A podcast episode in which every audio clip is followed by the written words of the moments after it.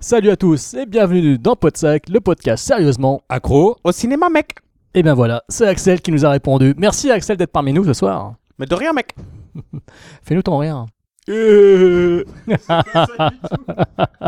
of people, my friend. Those with loaded guns, and those who dig. live for nothing or die for something. Remember, Sally, when I promised to kill you last? That's what made you. You did. I lied. We're going to be doing one thing and one thing only killing that. I need your clothes, your boots, and your motorcycle. Hello? Hello? Anybody home? Huh? Think, McFly, think. I'm sorry, Dave. I'm afraid I can't do that. They're coming to get you, Barbara. What's blood for, if not for shedding? Eh bien vous êtes bien chez Podsac et malheureusement ce soir, il n'y a pas The Floydus avec nous, il n'y a pas Tony. Et oui, le monsieur est cloué au lit. Et donc il n'est pas des nôtres et voilà, donc on va faire donc euh, cette première tentative de en toute franchise ensemble mais sans Tony. Donc voilà, c'est une- un peu une nouveauté mais on voulait la célébrer avec lui mais il nous a fait faux bon. Il n'a pas été capable de se réveiller, il n'a pas été capable de se sortir du lit. Il a préféré rester cloué sous la couette, en bonne compagnie sans doute, je l'espère du moins pour lui. Mais bon, en tous les cas, il n'est pas des nôtres. Mais par Faut contre, préciser qu'on peut se regarder dans les yeux, contrairement à- aux autres épisodes de Podsac. oui, effectivement, Là, je peux te toucher. oui, effectivement, il y a Thibaut vient de me Très caresser. visuel pour euh, Thibaut vient de me caresser le les doigt. là. auditeurs de podcast Voilà. adorent ça quand c'est Voilà. visuel. Regardez Voilà. ce que je fais. Il est J'ai en train combien de de- doigts sur ma main Voilà. c'est- Envoyez il est, en vos train, réponses. il est en train de me caresser. Euh, et encore, vous voyez pas ce qui se passe sous la table. Mais bon, pour l'instant, toujours est-il que nous sommes chez Thibaut. Voilà. Bonsoir Thibaut. Bonsoir à tous, bonsoir la France. Bonsoir à toi. Bonsoir Je viens Daesh. saluer mon public. Euh, ok, donc euh, ça c'est pour toi Tony, c'est une petite euh, vanne, c'est ouais, c'est une catastrophe. Ça commence mal. C'était mieux la Elle est, pro- elle est gardée au montage là Oui, on la garde au Ok. montage. Mais C'était c'était mieux la première introduction qu'on avait faite en fait euh, avant que Ça, ça, ça se fait deux fois qu'on enregistre parce que ma wifi a décidé de bugger le soir. euh, le soir où on avait décidé d'enregistrer la première fois et notre première intro était très très bonne. Mais je pense que Jérôme n'aime pas le live, il n'aime pas euh, pouvoir regarder ses invités en face euh, parce qu'il peut pas faire autre chose en même temps. Je vous laisse deviner quoi. Euh, non, non, là je fais point de coupe. non, non, mais en fait, non, j'ai pas de problème avec ça. C'est pas la première fois, puisque avant on enregistrait justement en vidéo. Donc, euh, non, non, j'ai pas de souci. euh, arrête de dire n'importe quoi, c'est gênant là. donc, euh, nous avons Thibaut parmi nous, mais nous ne sommes pas seuls. Il y a aussi un nouvel invité, et il s'agit de Conan McFly. Salut tout le monde. Bonjour Thibaut, bonsoir euh, Jérôme. Salut Conan Comment ça va Bah écoute, ça va bien Oui, bah c'est un peu bizarre. là. Depuis tout à l'heure, on parle de touche- toucher, tactile, ce qui se passe en dessous de la table. Je peux vous dire que moi, je sais pas ce qui se passe. hein. Oui, mais tu m'as dit tout à l'heure, tu m'as confié que pour toi le cinéma c'était avant tout très visuel. Maintenant, tu sauras J'ai- que c'est également j'ai dit- très tactile. J'ai- Oui, bah voilà, bah c'est une nouvelle dimension ouais, qui s'offre à moi grâce à vous deux. Alors, dans Podsac, euh, nos auditeurs connaissent bien évidemment Thibaut. On sait que, qui tu es, on sait que tu viens d'Any Given Film. Mais par contre, Conan, les gens ne le connaissent peut-être pas forcément. Qui es-tu, Conan Nous, on te connaît parce que tu es un de nos auditeurs les plus acharnés. Euh, on t'a c'est maintes fois rencontré. Mais présente-toi, vas-y. Alors qu'est-ce que qu'est-ce que vous voulez que je vous dise Moi, je suis juste poditeur. Euh, J'ai rencontré Jérôme euh, une fois. On avait décidé de faire un- une IRL avec euh, avec une autre amie à nous et euh, on a fait connaissance. Mais avant tout, j'étais poditeur. Je- J'interagissais même pas avec euh, avec le, po- le, le podcast parce que je, je mettais pas de commentaires et tout ça. Mais euh, finalement, bon bah, j'ai décidé de j'ai décidé de sauter le pas et euh, d'aller rencontrer euh, les podcasteurs que j'appréciais écouter, euh, que ce soit Any Given Film, bon, c'est la première fois aujourd'hui et euh, euh, bon, plusieurs fois euh, Jérôme. Donc euh, voilà, moi je suis juste étudiant passionné en, en cinéma et euh, bah, je suis vraiment content d'être là euh, pour, pour discuter euh, cinéma avec euh, cette nouvelle, euh, nouvelle édition et nouvelle émission euh, de, du, podsac, du podcast Podsac. Voilà. Exactement. C'est qu'on va bientôt en parler. Mais pour l'instant, je vais déjà euh, demander à Thibaut euh, comment ça va et où est-ce que tu en es de ton fameux projet dont tu nous avais parlé. Les vilains. Que j'ai Euh, vu, que j'ai vu, que Tu j'ai as vu. Ça y est, euh, oui c'est vrai que la dernière fois tu n'avais pas encore vu. Ouais. Et, et c'est bien alors Je te l'ai dit, ah là, là, il me prend de court. C'est trop long. Non, je rigole. Merci. non, c'était. non, non, non, non, non. En En fait, fait, disque dur de, de voilà. Théo. Alors, Alors, en fait, franchement, pour vous les gars, expliquer, on a les disques durs de plusieurs téraoctets qui sont à ma gauche, donc on sait la taille que fait le film. C'est assez énorme. Donc non, le film très bien, je te l'ai dit, hein, on en reparlera dans Podsac à mon avis euh, certainement. Donc le film très générationnel, surtout très drôle. Donc euh, ne loupez pas cette avant-première à laquelle vous serez pas conviés le 15 décembre prochain parce que ça sera, euh, je crois que les places sont toutes prises. Hein, c'est ça. Tout à c'est- fait, c'est complet, à part deux places qu'on fera gagner. C'est c'est publié, publié quand cet épisode Ah bah rapidement. hein. Rapidement. Ah, rapidement. hein. Bon, bah, si c'est avant le 15 ça décembre, sera avant le 15 décembre. eh ben, il y a possibilité de gagner deux places sur notre page Facebook pour nous rejoindre pour cette avant-première. Ah bah ça, ça serait génial. Les vilains.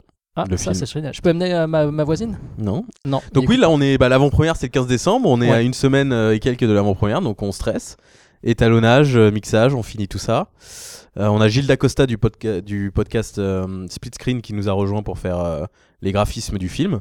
Donc on est très très content parce que c'est un garçon très talentueux et qui euh, supporte le projet aussi. Très sympa. Donc euh, voilà, c'est une petite Salut à réunion toi, de, Gilles. de jeunes talents et euh, et on espère surtout faire une grande tournée d'avant-première et de projection spéciale un peu dans des euh, pas dans des grands cinémas hein, mais dans des petits endroits. À Bientôt Euh, en Eure-et-Loire. Bientôt en Eure-et-Loire. Ah. Et bientôt en Normandie aussi. J'espère, je croise les doigts. On a on a des contacts au Pandora euh, d'Avignon. euh, Ah bah ça c'est un petit, Colin, euh, je le un salue. petit clin d'œil à, voilà, à Monsieur Colin et Colin à et Gilles. Gilles. euh, Mais euh, voilà, on, est, on essaye de. Donc voilà, si vous avez une salle de cinéma à proximité et que vous êtes très copain avec le, le tenancier. mais ça vaut le coup d'œil.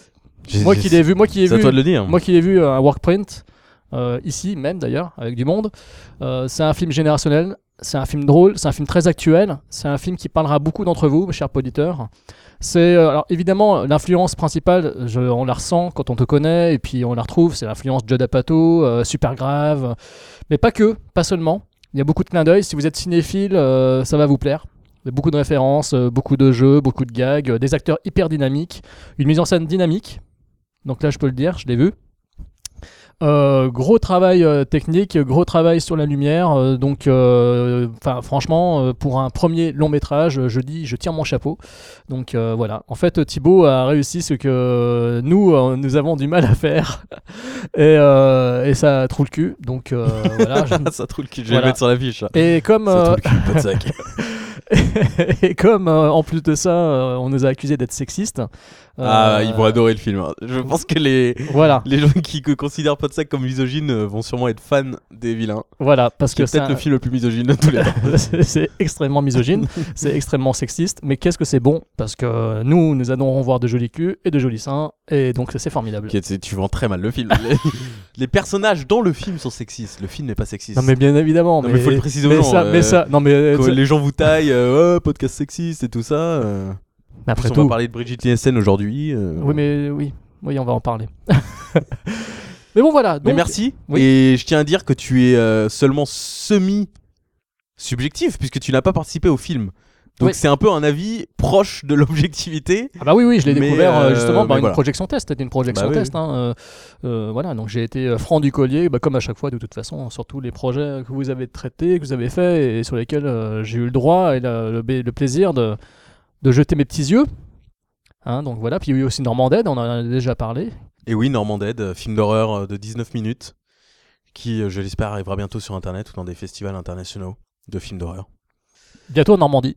Bientôt en Normandie. Bientôt en je l'espère, Normandie. je non, non, croise les mais doigts. c'est sûr, euh, Ok. il y sera, tu peux être certain que la D'accord. personne qu'on a rencontrée, parce qu'il n'y a pas longtemps, on a rencontré quelqu'un Mais de faut très pas dire. sympa, oui, mais on sait qu'il y aura un gros soutien, donc ça, ça peut déboucher sur des choses. euh, Bon allez, euh, assez parlé. Oui, moi. oui, oui, Conan McFly quand même. Conan. Alors justement, Conan, euh, je sais que tu as un coup de cœur récent, parce que toi, le cinéma c'est avant tout visuel. voilà, on en a parlé. Alors qu'est-ce que tu as vu récemment Tu m'as dit un film... euh, Tar- Tarnation, Tarnation de Jonathan Cahouette, un Canadien. qui- Paraît que c'est un cas... euh, Cahouette. Pardon. Point de montage, Tony. Bon, je sais pas quoi dire.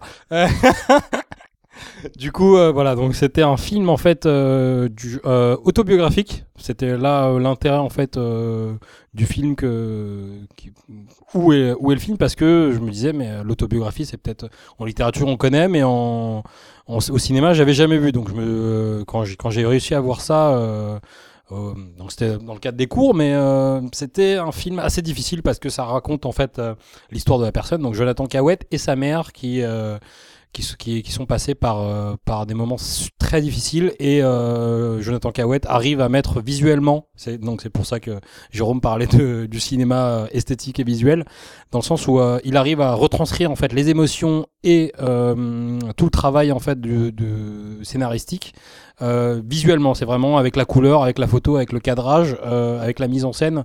Il y a quelque chose qui se dégage et euh, bon, je le dé- je le conseille pas à- aux âmes sensibles parce que euh, moi-même j'ai été j'ai été vraiment bouleversé. C'était très difficile. Euh, il faut il faut s'accrocher parce que euh, ce qu'on peut voir là-dedans est, est, est très dur euh, à supporter m- pendant le film et même après en fait. Donc euh, je le conseille parce que c'est vraiment voilà un film euh, autobiographique donc un genre peut-être euh, vraiment intéressant à découvrir et euh, visuellement euh, il y a un travail euh, splendide je trouve. Et euh, même si il m'a fait il m'a fait mal au cœur, je je le garde euh, très proche parce que euh, c'est quelque chose qui, qui m'a marqué. Gus Van Sant a- avait apprécié le film, il est passé à- au festival de Sundance, euh, au festival de Cannes, donc euh, c'est peut-être qu'il y a quelque chose derrière d'intéressant et pas juste en fait un film underground euh, indépendant euh, qui a été fait comme ça. Voilà. Merci pour ce petit coup de cœur. Euh, moi, je voudrais juste euh, parler, évoquer rapidement euh, avec Conan. On sort euh, tout juste du salon de l'éditeur DVD indépendant qui avait lieu ce week-end euh, à Paris.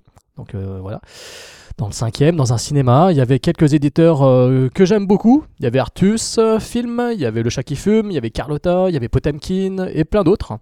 Donc c'était l'occasion de rencontrer euh, les patrons de ces boîtes, euh, les représentants, les visages qu'on l'on peut connaître jusqu'à présent via les réseaux sociaux, via Facebook, Twitter, et de pouvoir mettre un visage, de les rencontrer en vrai, euh, ceux-là même qui euh, nous envoient des fois de jolis, euh, de jolis cadeaux, de jolis DVD et de jolis Blu-ray de films euh, rarissimes et de films justement des fois à l'impact visuel assez sympa.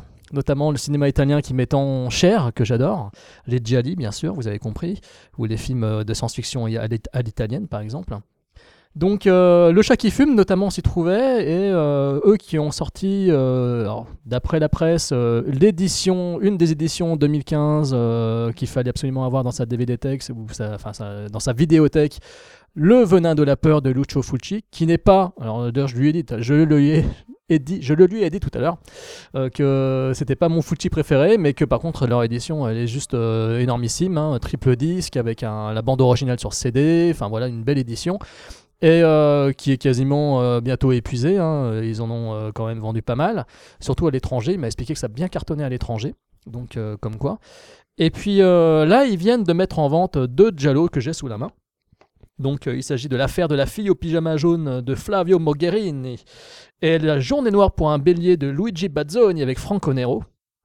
Donc euh, deux Giallo euh, inédits, qui n'étaient même pas sortis d'ailleurs euh, de l'époque de Neo Publishing, parce que Neo euh, était les précurseurs, et donc euh, passer derrière eux, c'est sûr que c'est compliqué. Mais euh, voilà, le chat qui fume sort ces deux raretés euh, à un prix euh, vraiment très intéressant. Euh, C'est-à-dire que pour euh, une trentaine d'euros, euh, vous avez euh, le pack sur leur site, euh, sur leur site avec, euh, avec un petit livre euh, contenant les, les lobby cards de l'époque et les affiches, les visuels. Donc euh, c'est vraiment très sympa. Là, sur le site du festival, ben, j'ai pu récupérer ma commande, ce qui est quand même cool, et puis de trouver aussi d'autres perles rares. Donc, euh, moi, je dis bravo au chat qui fume. Bravo également aussi euh, à Artus euh, Film qui continue euh, d'explorer le cinéma bis euh, des années 50, 60, 70. euh, donc euh, voilà, ça a été l'occasion sur ce salon de trouver d'autres raretés euh, qui font plaisir. Alors des films certes inavouables, je citerai pas les noms, mais disons qu'au milieu de tout ça, il y a La planète des vampires de Mario Bava, le film qui a inspiré, entre guillemets, euh, Alien de Ridley Scott, et d'un- et donc euh, Dan O'Bannon. Et puis, euh, je, donnerai, aussi- je dirais aussi un petit mot sur euh, Ecstasy of Film, qui continue également de leur côté à sortir quelques euh, giallo italiens. Notamment euh, pour le mois de novembre avec Mad Movies, ils avaient sorti euh, Qui l'a vu mourir de Aldo Lado, qui est un très bon euh, giallo, euh, vraiment très violent, euh, avec euh, comme victime des enfants. Donc c'était un film assez, assez noir, qui était très réussi. Ils ont fait une belle édition là, qui est disponible depuis peu sur leur site internet, donc, donc chez The Ecstasy of Film. Donc voilà, donc ça fait plaisir de voir tous ces éditeurs et euh, sur ce salon, bah, c'était sympa, il y avait beaucoup de monde, euh, ça a été l'occasion de rencontrer Jean-François Galotte qui m'a pris euh, dans ses bras dès, qu'il me- dès que j'ai commencé à lui dire Ah mais je t'ai reconnu, euh, je vous ai vu dans Baby Blood de Alain Robac. Euh, le mec est tout content, le film qu'il avait produit, dans lequel il avait joué, un des premiers films gore français euh, de la fin des années 80, donc c'était hyper sympa, le mec super motivé, trop content, il était là à dire à tout le monde Hey il m'a vu dans, dans Baby Blood et tout, c'était trop marrant. Donc euh, il est resté un moment à discuter avec nous. Euh, J'ai son numéro de téléphone. Donc je pense que ça serait l'occasion de discuter avec lui euh, du cinéma euh, de genre français des années euh, 80, euh, avec lui, euh, Yann Piquer, euh, tous ces gens-là qui essayaient de faire du cinéma de genre et qui n'y arrivaient pas forcément facilement. Donc voilà. Donc euh, bref, vraiment, euh, ce salon euh, très sympa, euh, vraiment très sympa. Et pour terminer, je dirais juste, euh, n'oubliez pas que Damien Granger, euh, l'ancien rédacteur en chef de Mad Movies, euh, donc le rédacteur en chef euh, post euh, Jean-Pierre Puters, euh, qui est toujours en train de travailler sur son livre, euh, sur les B-movies euh, posters. Donc, euh, ses flyers, ses jaquettes vidéo des années 80 et 90, euh, ses films d'action, de science-fiction, de fantastique, euh, des films bis ou même de série Z, pour lesquels il leur offre un joli petit texte, euh, bah, un petit peu le genre de texte, que- le genre de texte que moi j'adorais lire euh, quand il était rédac chef euh, c'est ma- chez Mad, parce que c'était quand même, euh, pour moi, euh, après la, la période post euh, Jean-Pierre Puters, c'était euh, encore la période de gloire de Mad Movies. Donc euh, voilà, Damien Granger, j'adorais euh, son écriture et j'adorais aussi euh, le voir présenter les films dans les premiers DVD Mad de l'époque. Et donc euh, voilà, et je sais qu'il est toujours en train de travailler sur son bouquin. Les préventes démarrent euh, début d'année prochaine, début 2016. Pour l'instant, vous pouvez aller sur sa page Facebook, vous verrez qu'il y a toujours euh, de nouveaux fascicules qui apparaissent en téléchargement gratuit. Il en fait donc une, des petits fascicules d'une quarantaine de pages avec euh, de euh, l'affiche euh, l'affiche de film avec un petit texte de présentation et c'est des aff- c'est des films euh, genre Xtro euh, euh, enfin des films euh, vous voyez euh, des, des films soit bourrins soit mi- soit bis soit, soit horrifiques soit science-fiction euh, soit des nanars euh. il y a de tout il y a de tout, euh, ça part euh, des films en plastique euh, jusqu'à euh, des films de plus haut- de meilleure qualité, voilà, mais exclusivement du cinéma bis. Et donc euh, c'est très sympa, très fun, et je vous conseille de, de passer faire un tour sur sa page Facebook et de télécharger gratuitement pour l'instant ses bouquins, et plus tard de faire comme moi et de participer aux préventes de son livre. J'en ai plein Ok. la bouche. Bah, juste une petite euh, casse dédiée à Carlotta et Body Double, qui est le premier coffret de leur collection, euh, leur nouvelle collection ultra numérotée, 3000 exemplaires. Euh, donc je sais pas quel va être le prochain film, mais je trouve ça bien que ça soit euh, déjà un De Palma, euh, je dirais pas méconnu, mais qui est un peu plus bis que les autres, parce qu'on est clairement pas en termes d'intrigue et en termes de sujet au niveau de Blowout ou de. euh, on est plus du côté de Dress to Kill pour euh, l'ambiance et le côté un peu. euh, euh, voilà du, du euh, à la limite du, du film érotique parfois euh, avec des acteurs qui cabotinent à, m- euh, à mort et, euh, et du gore qui tâche mais euh, voilà j'adore ce film je suis très content de le voir enfin en Blu-ray qualité d'image euh, parfaite comme souvent euh, comme toute la collection en fait de Carlotta euh, qui ont sorti Blowout Pulsion et euh, et Fury oui merci et euh, euh, déjà en Blu-ray et, euh, et celui-là fait partie d'une nouvelle collection donc un format un peu plus grand avec un bouquin inédit en France euh, qui raconte le- le tournage du film par, euh, par quelqu'un qui l'a suivi de très près et euh, une super nouvelle interview de l'assistant réel de, de De Palma sur le film euh, qui dure une demi-heure qui est géniale donc euh, voilà très beau coffret pour les fêtes 40 euros sur Amazon Une très belle édition, un petit peu comme euh, celle qu'ils avaient faite pour euh, la maison de la porte du paradis de Michael euh, Cimino, quoi. Euh, pas vraiment parce que là c'est vraiment euh, la porte du paradis c'est un coffret exceptionnel mais c'était vraiment un coffret unique euh, dans le sens où c'est un, inclassable dans sa DVD tech là j'ai l'impression qu'ils vont vraiment essayer enfin c'est ce qu'ils disent je crois qu'ils vont en- ils veulent en sortir un par an ou deux par an enfin un rythme de croisière comme ça et, euh, et en gros c'est c'est prometteur puisque on se dit euh, si le premier c'est Body Double ça va forcément être des films intéressants qui sont pas forcément des grands classiques parce que euh, par exemple Wildside le fait très bien avec sa collection euh, euh, de quatre classiques où il y a La Rivière Rouge, euh, Rendez-vous avec la peur, euh, La Nuit du Chasseur. C'était des très belles éditions. Et là, euh, j'espère que ça va être des films un peu plus bis et un peu plus euh, méconnus, entre guillemets. Alors si vous avez eu euh, la chance, euh, cher auditeur, de, de faire un tour sur ce salon de l'éditeur euh, vidéo, de, de l'éditeur DVD indépendant, Carlotta s'y trouvait. Donc euh, j'ai eu l'occasion de lui passer le message parce que j'avais Thibaut au téléphone à ce moment-là. Parce que monsieur pouvait pas venir, euh, parce que voilà, point de montage euh, sur les vilains. Donc euh, voilà, j'ai pu passer le message euh, au patron de, de Carlotta qui m'a fait une révérence. Mais littéralement une révérence. Quand j'ai dit, bah, mon pote au téléphone, il dit que c'est la meilleure édition euh, Blu-ray ultime de, de, de l'année. Et le mec, il a fait une révérence devant moi. Donc euh, voilà, c'était pas une blague. et donc, il était très content. Donc voilà, donc euh, ce salon, euh, voilà, c'était l'occasion de voir Carlotta, euh, Artus, euh, Chat qui fume et, plein- et tel- tellement d'autres. Bon, allez, mec, on s'y met On s'y met, voilà, c'est fini pour euh, les coups de cœur et la présentation. Alors, on avait fait euh, du podcast euh, sous forme euh, de franchise, mais ça n'avait pas encore été, euh, on va dire, Labellisé. euh, voilà, labellisé chez Podsac. On n'avait pas encore fait ça. Vous, avez- Donc, vous avez voilà. Bah, fait quoi Police Academy On avait fait pour les académies, on a fait les Fast and Furious, mais c'est Ok. tout, je crois. Et Deux donc, sagas essentielles euh, pour euh, l'histoire du ah, et cinéma. Police Academy. Donc euh, là, on était oui. forcément, il fallait garder ce rythme. Non, je disais que le dernier Fast and Furious est rentré dans l'histoire avec son nombre d'entrées. euh, Quatrième, je crois, quatrième, quelque chose comme ça. euh, Totalement mérité. ouais, euh, complètement. hein. Je C'est plaisante, Un film hein. magnifique. et, euh, Je plaisante. splendide. Moi, je plaisante pas. Non, si, c'est vrai. toi, qui, aimes- toi, qui, toi qui aimes le visuel. Mais bon, voilà, chez Vous Podsac, qui, vous qui aimez le visuel, vous allez adorer, vous adorez, j'es- j'imagine, cette saga. Qui est l'une des sagas les plus visuelles du monde. Tu parles de celle dont on va. dont- voilà. Alors on va, on va y revenir, mais pour l'instant, voilà, c'est vrai que chez Podsac, on avait fait, euh, on, on avait fait des débats, on avait fait euh, pendant une période euh, des films qui faisaient l'actu, puis on a fait euh, les villages pas l'affaire, on parlait des raretés. Et c'est vrai que Thibaut nous avait fait la réflexion, il nous avait dit ouais les mecs, si vous voulez que je revienne et tout parmi vous, oh putain. Non mais arrête. euh, si les vous gens voulez que je n'aiment revienne pas parmi, déjà, si euh, vous voulez que je revienne parmi vous, euh, si vous voulez absolument que vos auditeurs, euh, puisqu'il apparemment il y avait une grosse demande pour voir- pour revoir euh, Grave. Thibaut au Ah, bah. À micro. chaque, à chaque épisode, je crois que c'est les- le moins de commentaires possible sur Podsac. Et- Mais je m'en fous, je vous emmerde tous, je fais ce que je veux. non mais si tu leur dis ça, c'est sûr que. et donc en C'est eux fait. qui m'invitent, hein, voyez ça avec Tony et Jérôme. hein. Et donc, en fait, euh, ils avaient dit ça serait cool que vous fassiez euh, des franchises. Donc voilà, c'est parti de là. Et en fait, on s'est dit, bah, il y avait les éplats avec les villages pas à la faire. Et là, on a dit, euh, on va faire des ETF en toute franchise. Ouais. Voilà. Et loin de moi l'idée de ne pas prendre une franchise mais une trilogie. C'est la faute à Conan. Donc en fait, euh, à cause de ses chaussures, on avait parlé de ses chaussures une fois. Et c'est parti de là. Et là, je me sens super con. Mais oui, effectivement, c'est juste que j'ai des Adidas originales Samba. C'est juste les chaussures que Axel Follet, donc Eddie Murphy, euh, porte dans, le, dans, le, dans, dans les films euh, Beverly Hills Cop. euh, Dont on va parler ce soir. voilà, dont on va parler ce soir. Et voilà, parce que pour fêter cette première émission euh, spéciale franchise, on s'est dit qu'il fallait prendre de la qualité. Prendre une franchise qui est. Que Thibaut adore. Voilà, qui est Thibaut adore et qui a la possibilité de, de parfaire son niveau de- d'imitation d'Eddie Murphy. on, va, on va voir s'il y arrive. Mais en tous les cas, voilà, c'était effectivement euh, l'occasion de démarrer tout doucement avec une franchise, on va dire entre guillemets, parce que euh, trois films, un téléfilm sorti en 2013 et puis peut-être un reboot, mais a priori c'est tombé à l'eau. Bon, est-ce qu'on peut parler d'une franchise Je ne pense pas. Mais bon, c'est pas grave, c'est pas grave. Il y aura pas. on s'est dit quand même qu'on allait faire sur euh, sur Beverly Hills Cop et qu'on allait attaquer cette nouvelle émission comme ça. Et c'est parfait. En toute franchise. Non, non, en mais toute franchise. c'est bien ça. C'est Non, bien, ouais, je c'est Ah. la- bien. euh, ok, je l'enregistre euh, pour vous. Avec de la guitare et tout.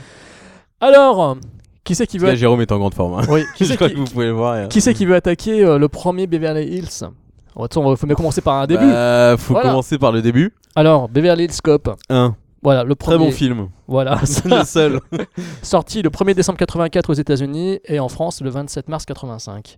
Réalisé par qui Martin Brest. Martin Brest. Qu'est-ce qu'il avait fait Martin Brest Il a fait un an plus tard Midnight Run, qui est beaucoup mieux. Avec Charles Grodin et De Ouais, Niro. Qui est Ouais. beaucoup mieux réalisé. très sympa. et surtout, il a fait euh, des, un film. euh, il a fait deux films maudits en fait. Ah oui. Il a fait un film maudit pour euh, Brad Pitt où tout le monde se fout de, sa- de son jeu d'acteur avec où il fait semblant de parler euh, en petit nègre là, qui tout le monde se fout de sa gueule quand il demande de- du beurre de cacahuète, c'est ça hein C'était rencontré avec Joe Black. L'un des meilleurs effets spéciaux de l'histoire du cinéma. Bah, je pense que Quand il c'est- se fait euh, écraser Ah oui. et qui rebondit sur quatre voitures avant de tomber sur le sol. Et c'est un film qui est aimé par les gens. hein. Mais moi, je Les l'aime gens beaucoup. adorent. Mais moi, je l'aime beaucoup. C'est quand La, même la- une la honte. scène de rencontre avec Joe Black. Bon, c'est pas l'objet du podcast, mais c'est pas grave. Mais la scène de rencontre avec Claire Forlani dans ce bar, moi, je la Oh. trouve très belle. Claire Forlani. Ouais, Claire Forlani, Police Academy 7. Police Academy Ah. 7, Mission à Moscou, excusez-moi. Conan Et est The très Rock. impressionné. Et The Rock, et The Rock.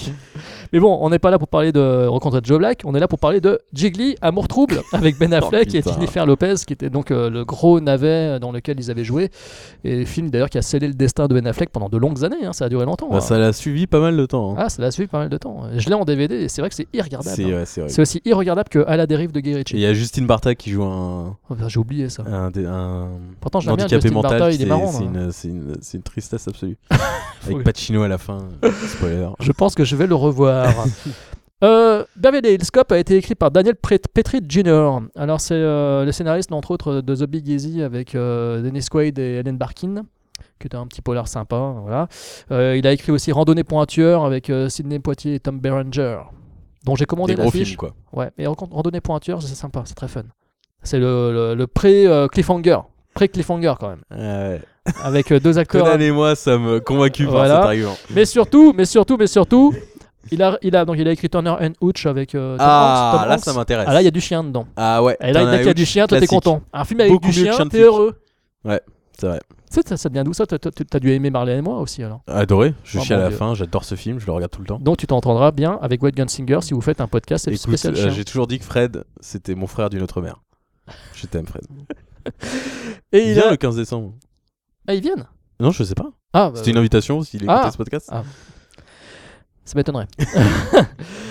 et, et déjà, il n'écoute pas. Je disais, il reste pas que deux places de toute façon. Bah si. C'est bien vu. Conan a gagné, a gagné les Voilà. deux places, désolé. Non, non, non, non, non, non, non. Euh, il a surtout réalisé et un film que j'aimerais trop voir Ah. Toy Soldiers, Ah oui, oui, oui. euh, l'école des héros. C'est pas bien, hein C'est pas bien Non, non. C'est un film de je rêve de me trouver, de C'est pas choper bien. euh, l'édition Blu-ray ou DVD pour enfin le découvrir. Ouais, bah, c'est pas bien. Bah, Après, je sais pas, t'aimerais bien. euh, C'est bien là-dedans qu'il joue euh, Sean, Sean Austin, c'est ça hein Sean Austin. Ouais, c'est ça. Oui, oui. Ouais, si, je- c'est un film que je Ouais, voudrais ouais, voir. c'est pas bien du tout. Euh, ce film écrit par Daniel Petri sur Yes. une histoire de Danilo Bach. euh, qui, avait, qui est notamment connu surtout pour euh, le fameux, enfin le fameux entre guillemets, euh, April Fool's Day, euh, Weekend de terreur, le slasher qui n'en est pas un, enfin ça Ouais. c'est un spoil, merde, j'ai spoilé le truc. voilà, bref, un slasher. euh, Et adapté d'un bouquin surtout. Alors vas-y, dis-nous dis -nous en plus. Ah bah, il faut savoir. Important. Anecdote, c'est adapté d'un bouquin. Et qu'en fait, c'est Sylvester Stallone qui devait jouer le flic Ah oui, de ça, Beverly je- ça, je le savais ça. Bah oui. Et c'est énorme, ça. euh, C'est et donc, énorme. du coup, et donc du coup, euh, à quelques jours de la production, enfin on sait jamais, c'est les En légendes. deux semaines, ils bah disent. apparemment ouais, à deux semaines soi-disant de la production, il s'en va parce que son script ne paie plus à, à, à la Paramount parce que c'est trois actions. Donc il s'en va, il est pas content. Il le remplace avec Eddie Murphy, donc ils leur écrivent. euh, donc il y a quasiment aucune action. euh, et c'est juste Eddie Murphy qui tchatche. Et ensuite, le pire, Oui. c'est que euh, Sylvester Stallone, son Voilà. adaptation devient Cobra. Voilà, le film où il mange beaucoup. Le film où il, il est obsédé par la nourriture, si vous revoyez Cobra, euh, rien que pour son montage de 5 minutes euh, où ils vont chercher dans les rues avec son collègue, c'est culte. Et, euh, et oui, il est obsédé par la nourriture dedans.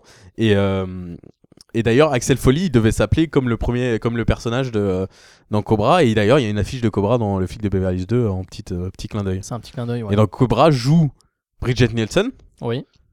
qui a eu une aventure oui. avec Tony Scott sur les tournages. De- Enfin voilà, c'est une Euh, Beverly saga Hills de Cop ouf, hein. 2, ouais. Bah, tu vois, finalement, c'est quand même. Ouais, y a voilà plein tout l'intérêt de faire Tout le Beverly Hills gossip. Cop. C'est plein Les d'anecdotes. gossips sont plus intéressants que les films. non, mais c'est ça qui est quand même fascinant. Donc, euh, premier Beverly Hills, euh, budget de 14 millions de dollars quand même. Et au niveau des recettes, a priori, d'après ce que j'ai trouvé, 317 euh, 000 euh, C'est pas ça. millions Ouais, de dollars. Bah, c'est c'est- juste énorme. c'est énorme. C'est monstrueux. Ouais. On comprend pourquoi. Et c'était, et c'était une production euh, Don Simpson, euh, Jerry Bruckheimer. Ouais. Euh, encore donc du vivant de. de Et le, Don 3 n'a- Simpson. et le 3 n'est pas produit par Jerry quand même. Ouais, c'est le seul Ce qui d'ailleurs. explique beaucoup de choses. Bah euh, oui, oui.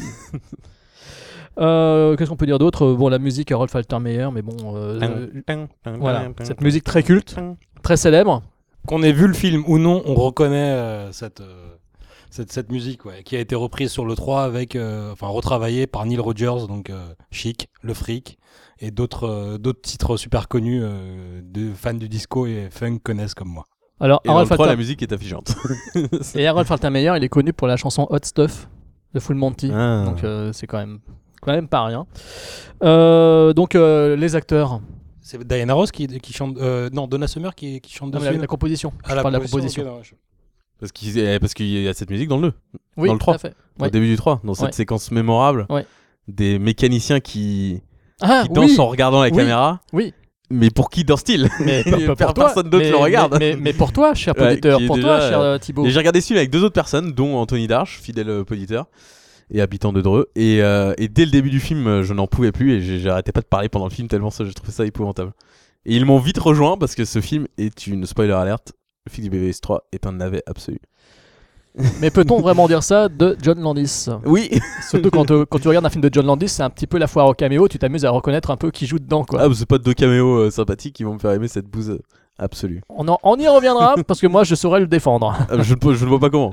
Non mais Beverly Hills Cop, c'est Hein. qui C'est qui comme C'est acteur Axel Foley. Oui, Eddie c'est- Murphy, c'est mec. Eddie Murphy, voilà. Bah ouais. J'avais 23 ans, mec. 24 ans. Eh, c'était c'est- C'est ouf, hein. c'était une star Il était tellement jeune. Non mais c'était une star. Ah oui, c'était une star. 48 heures déjà 48 heures ou euh, Reggie, qui est mon film préféré de Bebe- Eddie Murphy.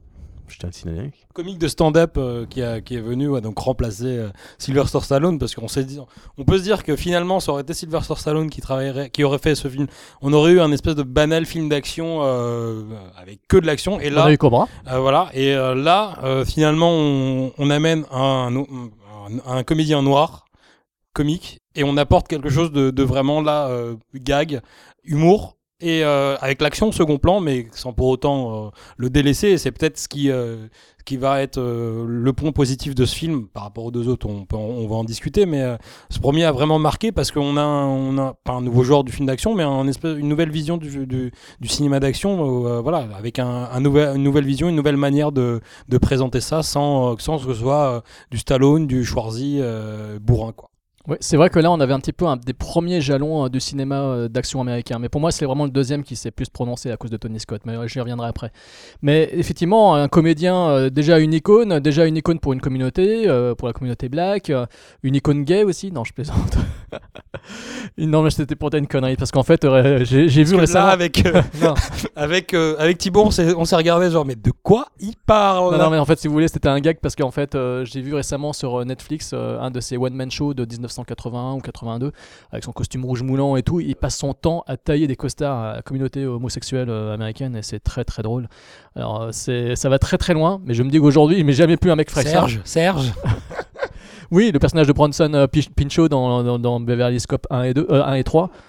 Mais par contre, euh, ouais, c'est quand même, euh, quand même dingue. Euh, ce mec avait une telle aura, et quand on voit ce film, on sent que c'est carrément euh, un film fait pour lui. Quoi. Euh, face à lui, il y avait donc un duo d'acteurs euh, qui ont bien été choisis. Ça n'a pas failli être eux, mais pour le coup, euh, c'était bien trouvé. Un bon duo, euh, Judge Reynolds et euh, John Ashton. Tous les deux euh, assez excellents dans leur rôle d'acolyte malgré eux de, Eddie- de Axel Foley. Euh, donc euh, voilà. Et puis euh, on a également euh, Lisa Eilbeicher, euh, donc le, le personnage féminin du film, euh, que- qui n'a pas fait grand chose, qui a fait un aller-retour au cinéma avant de revenir à la télé. En fait, elle a fait, euh, elle est partie de la télé, elle est partie au cinéma, et elle est revenue à la télévision. Donc c'est dire euh, combien sa carrière a été formidable. Et puis ensuite euh, Ronnie Cox, que tout le monde comme- connaît comme étant le vieux dans, euh, dans les Robocop. Donc euh, gros salopard de première, mais qui ici euh, écope d'un rôle euh, plutôt sympa. Et ensuite, surtout, alors ça, ça- c'est ça qui me surprend, c'est que euh, dans les trois épisodes, on y reviendra, mais il y a un acteur aussi commun aux trois films, c'est celui qui fait le supérieur de Axel Follet, Gilbert Hill, qui était un véritable flic. Et ça, je ne savais pas euh, avant de voir, le, avant de, voir euh, de re- faire des recherches sur les films. je- J'ignorais totalement que ce mec, euh, celui qui fait le supérieur d'Axel Follet, c'était un véritable euh, policier, un véritable inspecteur, et qui a même, euh, qui est même monté haut en grade. Donc ça, ça, c'est vraiment euh, un truc. euh, ça- J'ai découvert ça en faisant des recherches et ça m'a étonné. Donc je trouvais ça très fort. Et donc, euh, le premier Beverly Beverly Hills Cop, le, le bad guy en chef, bah, c'est ni plus ni moins que Steven Berkoff, euh, une gueule euh, pas possible, qu'on a vu dans maintes films, dans maintes rôles de, de bad guy, euh, des, des gros nanars comme des films très sympas. Euh, Il Rambo- aime pas du tout le film. Non, c'est vrai, il a- il- apparemment il aime pas du tout Beverly Ah, Hills. ça, je savais pas Cop. ça. Ouais. Là, pourtant, euh, il a fait à côté des trucs bien pires. Quoi. Il a fait Oui, Rambo oui, oui. de la Mission, euh, Octopussy, Légionnaire, Riders de Gérard Pires Oh, Riders. avec Ah, Stephen putain, Dorff. trop bon ça. T'étais allé voir Moi, j'étais allé voir au cinéma ce film. Je l'ai vu, j'ai beaucoup de fois en VHS. Oh putain. Je l'ai vu au cinéma, je l'ai pas revu depuis. Je sais qu'il y a Natasha Stridge dedans. C'est pour ça que j'étais allé le voir, moi. Parce que je la trouve Ouais, magnifique. c'est, euh, C'est un film exceptionnel. Et puis sur- récemment, euh, Millennium de Fincher et surtout la formidable série télé euh, Witches of, the- of euh, East End. Ah. Une merde absolue. C'est une merde absolue. Et Donc son voilà. acolyte est euh, Jonathan Banks ouais. et qui, euh, qui a une putain de gueule lui aussi, euh, putain de gueule de méchant quoi. Ouais, et récemment, je l'ai vu dans un autre film aussi où il faisait pareil un rôle euh, de bad guy. Euh, je l'ai vu dans Buckaroo Banzai. Il fait le rôle de l'infirmier euh, dont- de l'hôpital psychiatrique dont s'échappe euh, notre ami. euh, Peter Will. voilà, c'est ça. Et il y a aussi euh, Paul Reiser. Paul Reiser. Paul Ouais. Reiser, donc une gueule connue, un comique euh, connu, la série Dingue de Et, toi. Branson- ah, pardon. Ouais, Vas-y. et Branson Pinchot, Et Branson qui se Pinchot. Je charge. te laisse le présenter. Serge. Serge, Tout voilà. simplement. C'est Rien de plus à Serge. dire. Serge. Le cappuccino, le cappuccino avec euh, le cappuccino avec la touche de la touche de citron, c'est ça. Dans le dans, dans le film quand, quand on le découvre pour la première fois euh, quand Axel Follet arrive euh, arrive dans la dans la boutique d'art, je crois, c'est ça. Et qui aura un rôle de trafiquant d'armes dans le 3. Vraiment, quel grand film ce 3. hein. On va y revenir. De, tra- de- de trafiquant d'armes ou de vendeur de micro-ondes Alors ces trois films, ils ont tous euh, quasiment un point commun, c'est que euh, le point de départ, c'est Ils sont mal réalisés. Ah pardon. C'est pas le moi. point de départ, le point de départ, c'est qu'il y a toujours un proche euh, de Eddie Murphy, de Axel Foley, qui se fait dessouder, ou qui se fait blesser, ou voilà. Donc euh, soit tué, soit blessé. Et donc euh, à chaque fois euh, par euh, une petite enquête menée par ce joyeux trubillon euh, qui fout la merde et qui, est- qui euh, se retrouve en fait finalement là où il ne faut pas et qui arrive avec, euh, avec son bagage, euh, sa tchatch, euh, dans un milieu qui ne lui correspond pas. Donc effectivement, il débarque de Détroit, je crois, au départ, c'est ça, dans le premier.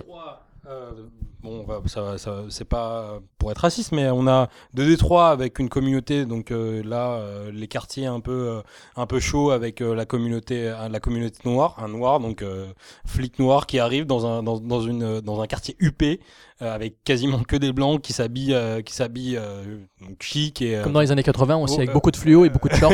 bon, alors on, on les voit, euh, on les voit habillés d'une certaine manière et on voit euh, donc euh, Axel Follet arriver avec son Teddy euh, des Detroit Lions, donc euh, l'équipe de NFL euh, qui supporte avec son, son jean, euh, son jean sale et ses, ses Adidas, euh, Adidas dégueulasses et qui, Alors que les tiennes sont propres. hein. Ouais, euh, ouais, plus ou moins. ouais. J'essaie de les salir comme, euh, comme Axel, mais euh, c'est pas facile. Il faut avoir une vie euh, mouvementée.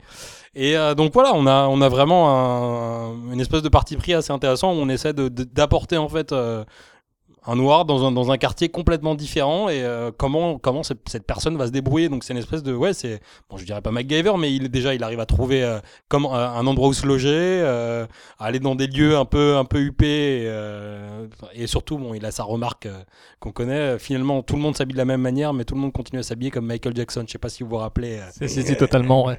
Bah, surtout, à un moment, il passe dans la rue et il croise deux personnes qui sont habillées avec des costumes en cuir. Et en fait, c'est les deux costumes qu'il a utilisés pour ses deux shows les plus connus.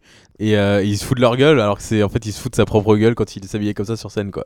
C'est ça qui est génial, c'est qu'en fait, euh, Eddie Murphy, c'est Axel Follet, et il y a la tchatch, il y a le style, il y a, il y a un humour qui est propre à lui, et c'est ce qui propulse le film. Enfin, pour moi, le premier, c'est ce qui propulse quand même à un niveau qui est plus qu'honorable, quoi. C'est ce qui fait le, le charme du film, c'est ce qui fait qu'on s'intéresse à l'intrigue, et que euh, le- l'humour, pour moi, dans ce film-là, ne fonctionne totalement. On se marre, euh, il y a de. il- On, se, on est toujours charmé par le- savoir comment il va réussir à s'en sortir de- des pires situations, même si on est dans un cinéma assez basique, assez balisé, avec une intrigue qui est finalement euh, très classique, on est quand même. euh, c'est quand même vraiment Eddie Murphy qui fait que le film euh, se regarde avec plaisir. Quoi. Bah, moi, je trouve que euh, euh, j'ai de l'affection pour le 2 parce que ça garde un peu cette leçon du 1. C'est-à-dire qu'on s'en fout de la fusillade, on veut voir la scène de Tchatch. Et je trouve que dans, il y a vraiment des séquences de Tchatch où c'est juste lui qui parle. Et c'est, je trouve ça incroyable dans un film d'action, euh, même si c'est plus une comédie policière qu'autre chose, d'avoir voilà les séquences de Tchatch cul que c'est euh, euh, la séquence sur les hémorroïdes. euh, euh, où il dit ça sur, euh, il dit ça pour en- pouvoir rentrer tranquillement dans le euh, dans le country club pour pouvoir faire chier le méchant. Il dit euh, Yes, hello, my name is euh, J'ai passé une nuit avec lui. euh, faudrait que je le voie. Ou alors la séquence où il, euh, sur les super flics, euh, comment il, quand il, quand il improvise devant Bogomil, comment ça s'est passé avec Taggart et Billy, euh, et qu'il a un long monologue. On voit les deux acteurs qui sont morts de rire d'ailleurs. euh, Ou alors justement, il paraît qu'ils avaient beaucoup de mal à se retenir de se marrer parce et qu'ils que C'est de l'impro totale. non, Ah mais en plus. c'était du délire parce c'est qu'ils n'importe ils- quoi, ils- ou alors- ils en, ils en étaient à ce point. euh, Enfin, je crois que c'est Judge Reynolds qui racontait qu'il était obligé de se pincer ou de se faire mal pour éviter de pleurer parce que de, de rire parce que euh, à côté de lui, euh, John Ashton, on voit clairement qu'il est mort de rire et que c'est vraiment on- c'est c'est sérieux quoi. C'est ça qui est énorme quoi. Ou alors C'est- quand il s'improvise journaliste de Rolling Stone pour pouvoir avoir la chambre d'hôtel. Enfin voilà, c'est des- comme Michael Jackson euh, et euh, qui s'interviewe Michael Jackson et c'est génial de voir.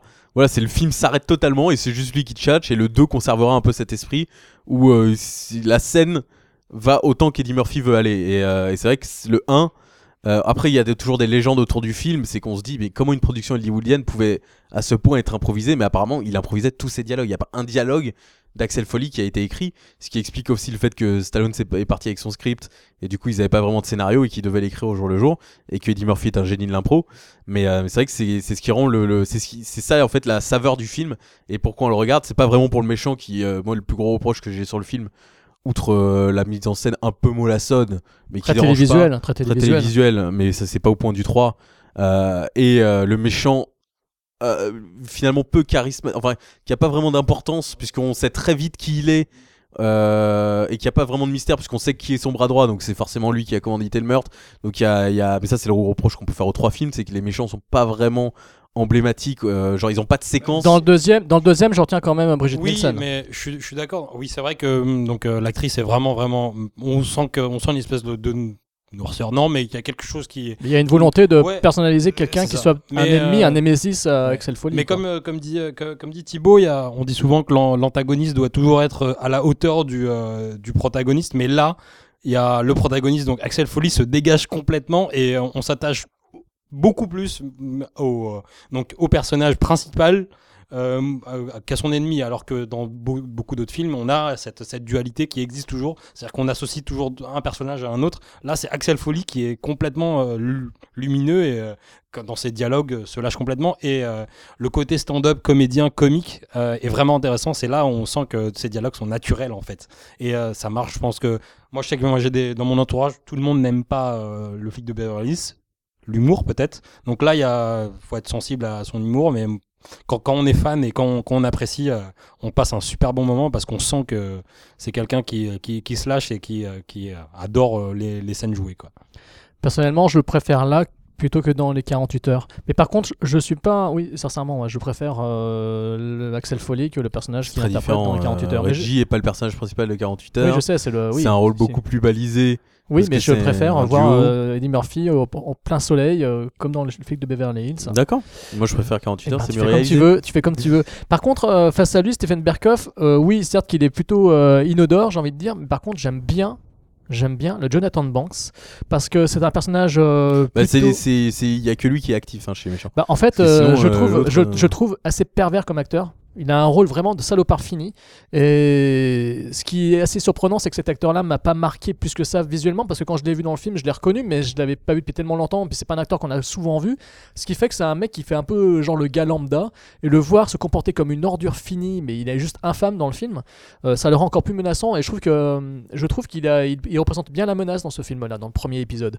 Donc euh, je trouve que ça, ça passe bien et ça apporte par moments une certaine noirceur notamment cette façon un peu implacable qu'il a d'exécuter les gens sans mais limite euh, limite ça le ferait rire que ça ne m'étonnerait pas quoi donc on sent vraiment une certaine euh, une, une vraie méchanceté chez ce personnage là et beaucoup plus euh, que euh, chez Steven Berkoff euh, malheureusement C'est clair que je pense que là où il fallait être original, surtout pour les suites, c'est de mettre un méchant qui soit au niveau de Chatch, Teddy Murphy, et là ça aurait été intéressant. Le problème, c'est que, encore dans le 2, comme tu l'as dit, il y a un méchant qui est tellement emblématique de par sa carrure, euh, qui est Bridget Nielsen, que c'est, elle marque forcément. bah oui elle, fait- mais elle faisait mais deux mètres- là, elle faisait deux mètres j'argumenterais 15, hein. que, enfin, encore une fois, il y a- ils ont quasiment aucune scène où c'est juste les méchants qui ont leur plan. Leurs plans sont toujours nu- inintéressants et nuls à chier, on s'en fout. Finalement, ce qui compte, c'est quand, euh, comment Eddie Murphy va les rattraper. Et le 3, pareil, il fout un gars en costard euh, qui fait des allées venues. Le pire, c'est que le méchant du 3 est encore plus présent que celui du 1 et 2, alors que c'est le pire et le plus mauvais acteur. euh, entre, entre les trois quoi entre les trois films donc euh, ouais je pense que pour le 3 surtout ils auraient dû prendre un mec qui a varié un peu et prendre un mec qui avait la tchatche et qui aurait pu tenir tête à, à Eddie Murphy malheureusement ils l'ont pas fait mais euh, mais oui sinon euh, enfin sinon c'est que- c'est- voilà je peux comprendre qu'on n'aime pas le film de Beverly Hills parce que pour parce que surtout que c'est un film qui repose pas tant sur son intrigue que sur le côté euh, poisson hors de l'eau et c'est ça qui fait le film c'est euh, c'est pas vraiment l'intrigue policière parce qu'elle est un peu basique mais c'est le côté qu'est-ce que va faire Eddie Murphy dans le film Bah oui, parce qu'en fait, on s'éclate à le voir justement euh, semer la zizanie, on s'éclate à le voir euh, énerver tout le monde autour de lui. Surtout que dans le premier épisode, les deux acolytes qui le suivent euh, bah, sont pas forcément de son côté au départ. C'est ce qui rend le film aussi, euh, c'est ce qui rend aussi le charme à ce trio de personnages de, de flics. Euh, chose qui disparaît totalement dans les deux suites suivantes parce que ce sont ses, ses potes, donc euh, voilà. Mais dans le premier, euh, dans le premier, effectivement, ça, ça a ce côté cocasse qui fait que leur, euh, leur inimitié euh, nourrit, euh, nourrit le film de plein de touches d'humour et c'est formidable. Bah, surtout en fait une amitié euh, et euh, relation euh, ma- manière de travailler complètement différente en fait Euh, deux personnes qui suivent le code qui suivent enfin euh, euh, follow the rules qui qui, su- qui, qui justement euh, travaillent selon un, un code euh, un code de, de la police et euh, Follet qui lui suit son instinct euh, détourne les règles mais toujours dans le cadre de la justice mais à sa manière et, euh, ce qui convient pas forcément aux deux euh, à, à ces deux acolytes Alors peut-être moins à Judge Reynolds, parce Ouais, que lui, ouais. on le sent limite, Et lui, euh, il reste, surtout dans voilà. le deuxième. Je crois que C'est dans le Et- deuxième qu'il montre sa collection de flingues. Ah ouais euh, c'est ça ouais ah là mais il y a- et c'est mais les ça, c'est arts pas- et tout mais ça, ça c'est- mais ça, c'était, ça, c'était un clin d'œil, après ce que j'ai compris, au producteur, euh, je sais pas si c'était Don Simpson qui avait lui-même montré sa collection d'armes, et Judge Reynolds s'était amusé à faire, euh, à faire un peu la même chose aussi, et à faire genre, regardez, moi aussi j'ai une collection de Oui, flingues. enfin, euh, Billy dans le 2, c'est un fou allié. euh, il a une tortue. non, euh, me- ne, ne me lancez pas sur l'évolution de Billy. Et dans le 3, qui devient capitaine de la police, mais qui a en- trop envie d'être dans l'action, qui est trop vexé que, qu'il a pas. Il- Enfin, tu dis ça, mais il reste ridicule parce qu'en fait, il gère juste en fait des espèces de réseaux euh, de. de... oui, oui, c'est un oui. espèce de bureaucrate, fi- qui- il devient bureaucrate finalement, alors que il rêve d'être un homme d'action et euh, bon. Dans le Non, temps, on mais essaie de le c'est, faire c'est un évoluer. personnage qu'ils ont fait évoluer, mais c'est bon, c'était intéressant. Moi, je trouve, moi, par exemple, dans le 2, je trouve ça pas du tout drôle. euh, Billy qui devient fou, euh, qui, je trouve ça pas drôle du tout, quoi. Ça me fait pas rire. euh, qui prend deux fusils à pompe. euh, il- comment Pour il rien, tire avec pour les rien. deux euh, pour rien parce qu'il Pour a- rien. pour recharger il doit à chaque fois les poser les deux et recharger c'est complètement con Ça, c'est un goût personnel. hein, Je dis pas que c'est une erreur scénaristique. je dis Ah non, juste, mais moi, ça me fait je, pas je- hein. rire. hein. je vous rejoins là-dessus. La euh, folie je- de Billy dans le 2, moi, ça me fait pas rire du tout. Ah, de mais voir je son vous appartement. rejoins, je vous rejoins. Quand ils chantent le, le thème musical euh, parce que la tortue ils ont reconnu et qu'ils chantent devant Taggart et tout ça, mais ça ne me fait pas rire du tout quoi. Alors, mise en scène, mise en Non, scène. et par rapport aux acolytes, moi ce que j'aime beaucoup dans le 1 et qu'on Ah. retrouvera plus dans la saga, c'est à quel point les gens, même s'ils sont pas d'accord avec Axel, j'ai- c'est un film de bon flic. C'est-à-dire qu'Axel Follet est un super flic. Et dans le 2, on retrouve ça aussi. C'est-à-dire que toutes les méthodes qu'il enseigne, à- et c'est ce que j'adore dans le 2, à Taggart et à Billy, sont des méthodes qui marchent. Dans le 1 aussi, la scène du striptease est tuting bomb là pour montrer que c'est un putain de flic et qu'il sait très bien, et qu'il est toujours, et qu'il a beau tchatcher, mais il a toujours le regard sur Il est les très criminels intelligent, autour de c'est un lui. personnage- Il un est très personnage intelligent. ouais. Et j'aime bien le fait que Bogomil le respecte à ce point, c'est-à-dire que, à force de voir un type qui arrête pas de dire c'est lui le méchant, il- que Bogomil c'est le premier à dire bon bah on va, va vérifier quoi. Et c'est ce que j'aime bien dans le 1 et que dans le 2 malheureusement on retrouve pas ça parce que du coup Taggart et Billy sont de son côté et ils font venir cette espèce de personnage secondaire euh, du mec euh, du nouveau euh, préfet de police de Beverly Hills qui veut plaire au maire et donc du coup qui arrête pas de vouloir contredire les deux autres et qui traînent dans la boue Bogomil et tout ça alors qu'ils ont raison. Et dans le 3, n'en parlons pas, c'est euh, personne n'écoute Eddie Murphy, personne ne veut savoir ce qu'il a à voir, alors qu'il trouve des, des, des- Enfin, c'est n'importe quoi dans le 3, des- vraiment personne. Et en fait, tout le monde est un traître dans le 3, hein, spoiler. Oui, mais oui, c'est euh, vrai. mais c'est ce que j'aime bien dans le, dans, le, dans le 1, c'est que c'est un bon flic, il est respecté, si ce n'est qu'il fout un peu le bordel à Détroit, mais euh, il est respecté, il est, pr- il est pris au sérieux, et c'est ce que j'ai- ça change beaucoup, surtout de, de- des films comme ça, comiques, où le héros est. Enfin, un film où ça serait Adam Sandler, le flic, euh, personne ne le prendrait au sérieux, jusqu'à la résolution finale, où on dit Ah, mais il avait raison depuis le début. Là, je trouve le tournant prend cours au milieu du film, où Bogomil commence à penser Bon, bah, il doit avoir raison, et je trouve ça cool euh, de voir ça dans, dans un film d'action euh, hollywoodien, quoi. Contrairement aux suites. Ouais, tu as raison, effectivement. C'est ce qui fait la force du premier, c'est ce qui fait que le premier est quand même le meilleur, de toute façon. Sur le plan narratif, je dirais. Parce que sur le plan de la mise en scène, j'ai une préférence pour le 2. évidemment. Mais par contre, sur le plan narratif, on est totalement d'accord. Parce que sur le plan de la mise en scène, euh, comme tu disais tout à l'heure, c'est très Très télévisuel. académique, ouais, Très c'est académique, voilà. C'est très policier. c'est- voilà. Et bon, c'est un film qui, est- qui est plaisant à regarder. Alors, il y avait quand même une patte Don Simpson, Bruckheimer, ça c'était évident, euh, parce que juste avant. Même dans il y le avait- 1, tu trouves Oui, déjà, oui, il y avait ce côté un peu clipesque, mais c'était encore plus prononcé dans le deuxième. C'est vraiment, c'est vraiment dans le 2 que je trouve que ça s'est Oui, oui. c'est vraiment dans le 2 que voilà, Tony Scott il a imposé sa- ses règles. Tant mieux, parce que Tony Scott euh, était le réalisateur euh, idéal pour cet épisode-là. Et puis justement parce que... euh, mais dans le premier quand même, ce côté télévisuel, certes, mais il y avait euh, cette volonté de faire des scènes d'action assez maus, parce que je trouve que le final du premier Enfin, film... Bah, le final est long et très long, ouais, dans la maison. Et j'ai... Après, moi, c'est là où justement je vois la faiblesse de mise en scène de Martin Brest. C'est que la gestion de l'espace, c'est pas folichonne. Euh, Il y a des, même des grosses erreurs parfois de où vont les personnages et les décors. oui, on n'arrive pas notamment trop à la- suivre, oui, on n'arrive pas trop à Notamment la suivre. scène, alors ça c'est bon, ça c'est un problème de décor, c'est que la scène où euh, T- Taggart essaie de- d'aller euh, par-dessus les épaules de Billy, en fait il y a un mur, f- c'est un Oui, mur. oui. Et en fait quand il arrive au- euh, au-dessus du mur, on voit que c'est des colonnes, et alors que c'est pas du tout là sur le plan où il essaye de monter, donc ça se voit c'est deux décors totalement différents. Ouais. Mais à part ça, euh, voilà. Et je trouve que justement dans, dans Midnight Run, euh, son film suivant, Martin Brest, je sais pas s'il a pris les leçons, mais je trouve ça beaucoup plus jouissif, surtout que Midnight Run a beaucoup beaucoup de scènes d'action. Et du coup, je trouve le film Midnight Run beaucoup plus réussi en point de vue mise en scène Ouais, parce mais- que enfin, j'ai un il y vieux, a un- un vieux souvenir du il film. y a un hein, cocktail mais beaucoup plus réussi entre euh, l'humour et action l'action. et, humour. Ouais. Alors que là, et ça reste quand même un film principalement humoristique. Enfin, même si le final quand même est assez, euh, est assez violent pour une production de l'époque, euh, je trouve que c'était quand même assez et puis noir. c'est- oui, c'est vrai que ça fait du bien d'avoir des comédies policières où les gens se prennent des balles dans la gueule. Bah oui, Euh, genre Billy, il shoot quand même quelqu'un. oui, oui, oui, là, oui, puis Quand il entre dans le hangar pour sauver euh, Ouais. Axel, il shoot euh, direct quelqu'un. Oui. Et c'est vrai que c'est c'est bien d'avoir un film R-rated comme ça où on Voilà. voit. euh, D'ailleurs, c'était à l'époque un des plus gros succès pour un film R-rated Ouais. euh, sur le territoire américain jusqu'à Matrix Reloaded, d'après Mm. ce que j'ai lu. donc. Tout à fait. Mais, Mais, c'est vrai euh, que le- le- la violence euh, de cette dernière partie, moi je la trouve. euh, Alors, c'est pas au niveau de Commando de Mark Lester, mais ça me rappelle. Les deux films pour moi sont similaires parce qu'il y a une euh, même fin dans une sorte de vieille- belle villa avec du flingage dans tous les sens, etc.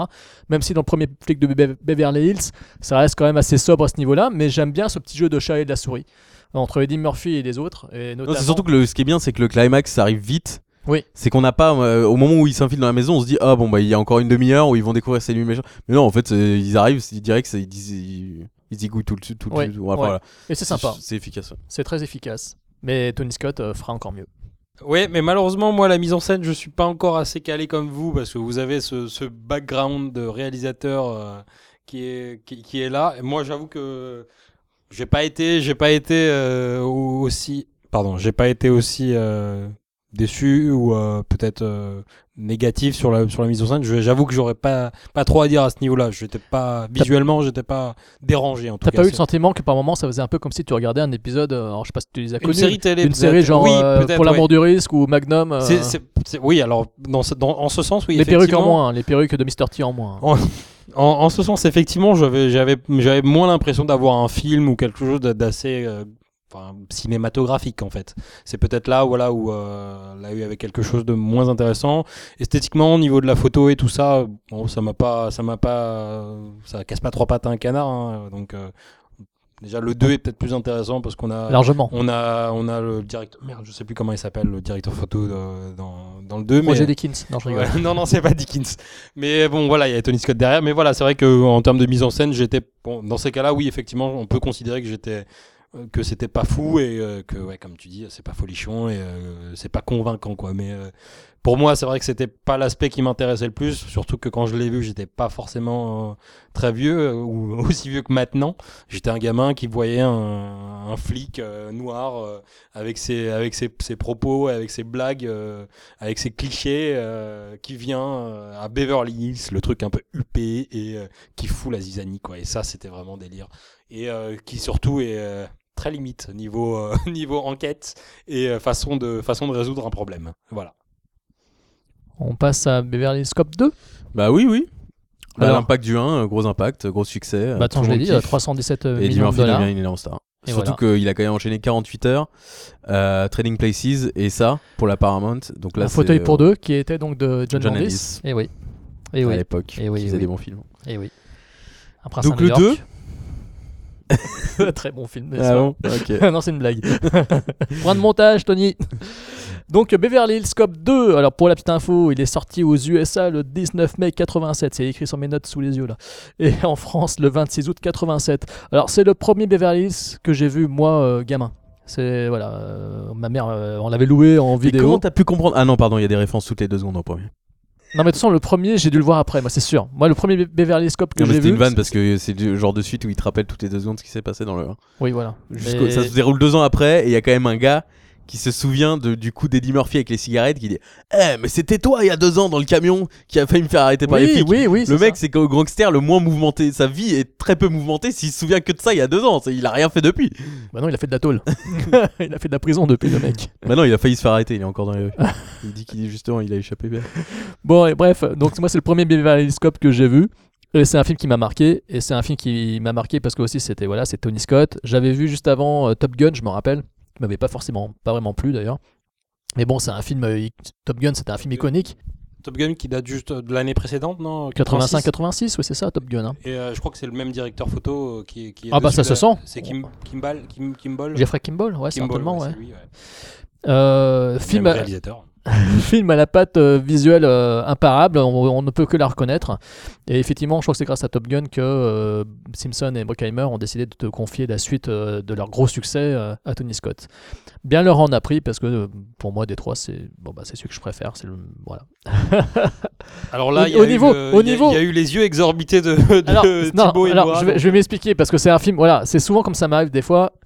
C'est un film qui, qui m'a marqué. C'est Parce une que... merde mal aimée, donc du coup, il aime bien. Non, ça n'a rien à voir avec ça. C'est Je pas suis ça. en tout conformiste, j'aime. euh, Non, non, pas du tout, c'est pas du tout. C'est... non, ça n'a rien à voir avec ça. C'est que c'est un film que j'ai vu, c'est un film que j'ai vu en salle. c'est- Et puis c'est surtout parce que c'est, euh, c'est un film qui m'avait plu quand j'étais gamin. Et donc forcément, ça restait en travers de ma tête euh, ad vitam aeternam. Quoi. C'est un film que je ne peux pas renier aujourd'hui. C'est comme, euh, voilà, je reconnais les Comme défauts. j'aime le troisième. voilà, je reconnais, je reconnais les défauts, je reconnais les défauts, mais je suis capable de, de passer outre pour prendre plaisir à revoir le film. Mais j'aime beaucoup le premier aussi, hein, c'est juste que j'ai une petite préférence pour le 2 parce que je trouve que visuellement, il a cette qualité d'être plus marqué. Et là, je dis merci Tony Scott parce que contrairement à ce que ce qu'on dit ces gros ba- ces gros cons de Télérama, euh, euh, Tony Scott a un petit peu réinventé le cinéma d'action à cette époque. quoi. Enfin, pour moi, c'est voilà, Simpson, Bruckheimer, Tony Scott, euh, ils ont réinventé le cinéma d'action, ils ont remis un peu de souffle à un cinéma qui était euh, très euh, visuellement assez plat. Le- eux, ils ont rapporté une certaine chaleur, un certain, euh, c'est- il y a un côté un peu flamboyant. euh, bon, c'est un petit peu exagéré ce que j'utilise comme terme, mais il y a une patte visuelle certaine. C'est beau. Lumineux, lumineux. C'est très vraiment, lumineux, ouais. c'est très lumineux. Et ça pète, et ça, ça a de la gueule, et surtout il y a des méchants qui sont euh, euh, qui sortent du lot, qui sortent du genre. Ici c'était Brigitte Nielsen, ce qui est pas rien quoi.